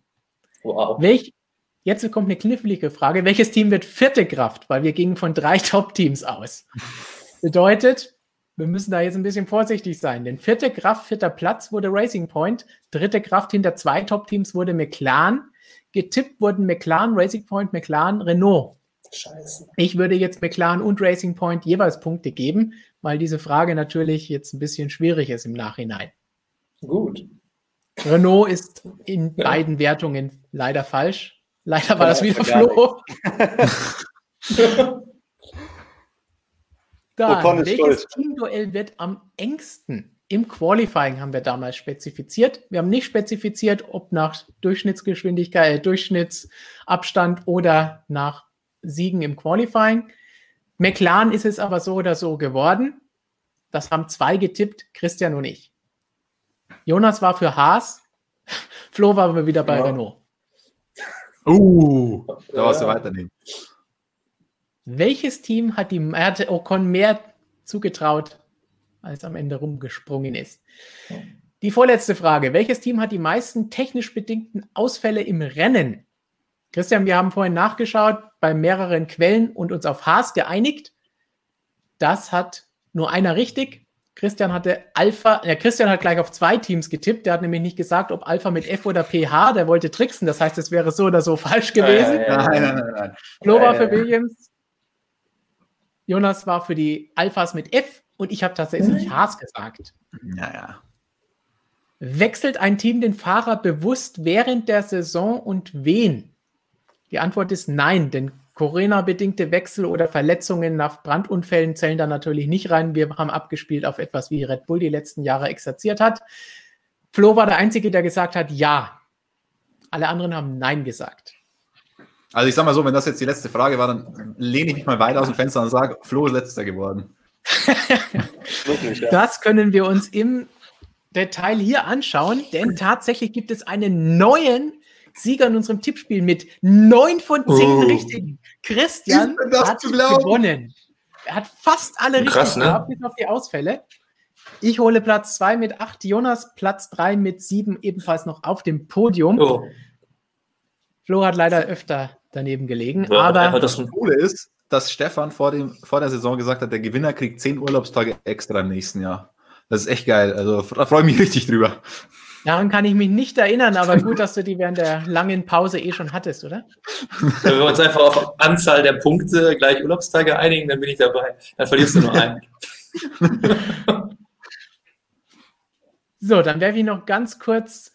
Max Power, wann startet die Formel 1 2021 wieder? Ein sehr, sehr schöner Schlusssatz, würde ich sagen. Es fehlen noch 300 Likes für das Kimi-Interview, also 1300 schauen noch zu. Ihr könnt es schaffen. Ihr habt noch die Chance, während wir sagen, Mitte, Ende März geht es wieder los in der Formel 1. Wenn es wie geplant in Australien mit dem Rennen klappt, mal abwarten, ob das auch der Fall ist. Auf welches ja. Rennen freuen wir uns 2021 am meisten? Momentan erstmal Pause und danach gerne auf den Saisonstart, wenn er wirklich in Australien ist. Das haben wir dieses Jahr verpasst und vermisst, würde ich sagen. Mhm. Aber richtig. Gut, es, wo fahren Sie am 25. April, wo TBC steht? Wartet mal ab. Rennkalender irgendwann demnächst bei uns auf motorsportmagazin.com. Vielleicht sogar noch heute, wer weiß. Vielleicht sogar noch heute, vielleicht auch nicht. Ihr kennt die VL, so sieht sie aus. Schaut gerne rein, auch in der Winterpause. Wir haben immer noch spannende Artikel jeden Tag in unserer App und auf unserer Webseite. Wir haben Videos, nur weil das der letzte Stream des Jahres war, heißt das nicht, dass es keine Videos mehr gibt. Flo und Jonas haben viele QAs vorproduziert. Christian macht tolle Erklärbär-Videos. Einige sind schon fertig, einige kommen noch. Das heißt, ihr seid auch die nächsten Wochen versorgt. Dran denken, Kanalmitglieder bekommen noch mehr Videos über die Weihnachtsfeiertage. Damit bedanken wir uns nochmal bei euch, dass ihr zugeschaut habt, die ganze Zeit auch diese überlange Sendung heute euch bis jetzt angetan habt. Tja, was sagen wir als letzte Worte von Christian? Naja, mit meinem Sieg im Tippspiel habe ich jetzt erstmal ausgesorgt und auf, auf diesen Lorbeeren ruhe ich mich jetzt mal aus. Bis März zum nächsten Tippspiel. Flo, wie lobst du Besserung? Ich kann auch nur, ja, es ist nicht so, wie es aussieht. So. Mehr kann ich zu dem Tippspiel nicht sagen. Und Jonas, deine letzten weisen Worte des Tages? Ich sage einfach mal oder gebe einfach mal das Dankeschön, das viele Lob, was gerade in den Kommentaren und die ganze Zeit schon eingegangen ist, zurück an euch. Äh, vielen Dank für ja, auch die sehr gute Unterhaltung gerade in den letzten 15 Minuten da im Chat. Das war nicht schlecht. Ähm, und generell für alle Fragen, für jedes Lob, was auch über die Saison kam, für selbstverständlich die fleißigen Superchats ja, äh, und ich hoffe, es geht so weiter nächstes Jahr. Ne? Das heißt, die Daumen nach oben mindestens 1000, wenn nicht sogar noch mehr, gibt es von uns für euch. Und deswegen, weil ihr die 1000 schon einmal gebracht habt, jetzt leider anscheinend bislang noch nicht, damit wir euch Kimi vorspielen, was erstaunlich Stimmt. ist, aber damit wir euch den F1welt.com Song, den wir mal vor vielen, vielen Jahren, 15 Jahre, wie viel haben wir gesagt, Christian, ist schon lange her, 2004 war das Ganze, haben wir euch versprochen, geben wir euch jetzt einen kleinen Vorgeschmack auf diesen Song in einem kleinen Video zum Abschied oh aus diesem Jahr im letzten Stream. Die volle Version sollte jemand, die sich tatsächlich antun wollen, die gibt es dann für alle Kanalmitglieder nächste Woche als Weihnachtsgeschenk unter dem Christbaum an Heiligabend. Weihnachtsgeschenk, ja, ja. ja. für alle, die nicht artig waren. Ganz genau. Und damit verabschieden wir uns und hört es euch an oder setzt die Kopfhörer ab. Lauft, einfach lauft einen guten Rutsch, frohe Weihnachten, bis nächstes Jahr. Tschüss. tschüss. Hi, this is David Coulthard from the West McLaren Mercedes team saying welcome to all subscribers. Hallo, ich bin Jacques Schön. Schön, dass Sie f1welt.com lesen. Everybody, this is uh, Jacques Villeneuve. Uh, best wishes and uh, I hope you have fun while uh, watching the racing this year. Grüß euch, da spricht Alex Lutz. Grüß euch bei f1welt.com. Hallo, hier ist Nick Heidfeld und ich grüße alle Leser von Formel 1 Welt.com und äh, wünsche euch viel Spaß ähm, bei der Formel 1. FatLab.com, FatLab.com.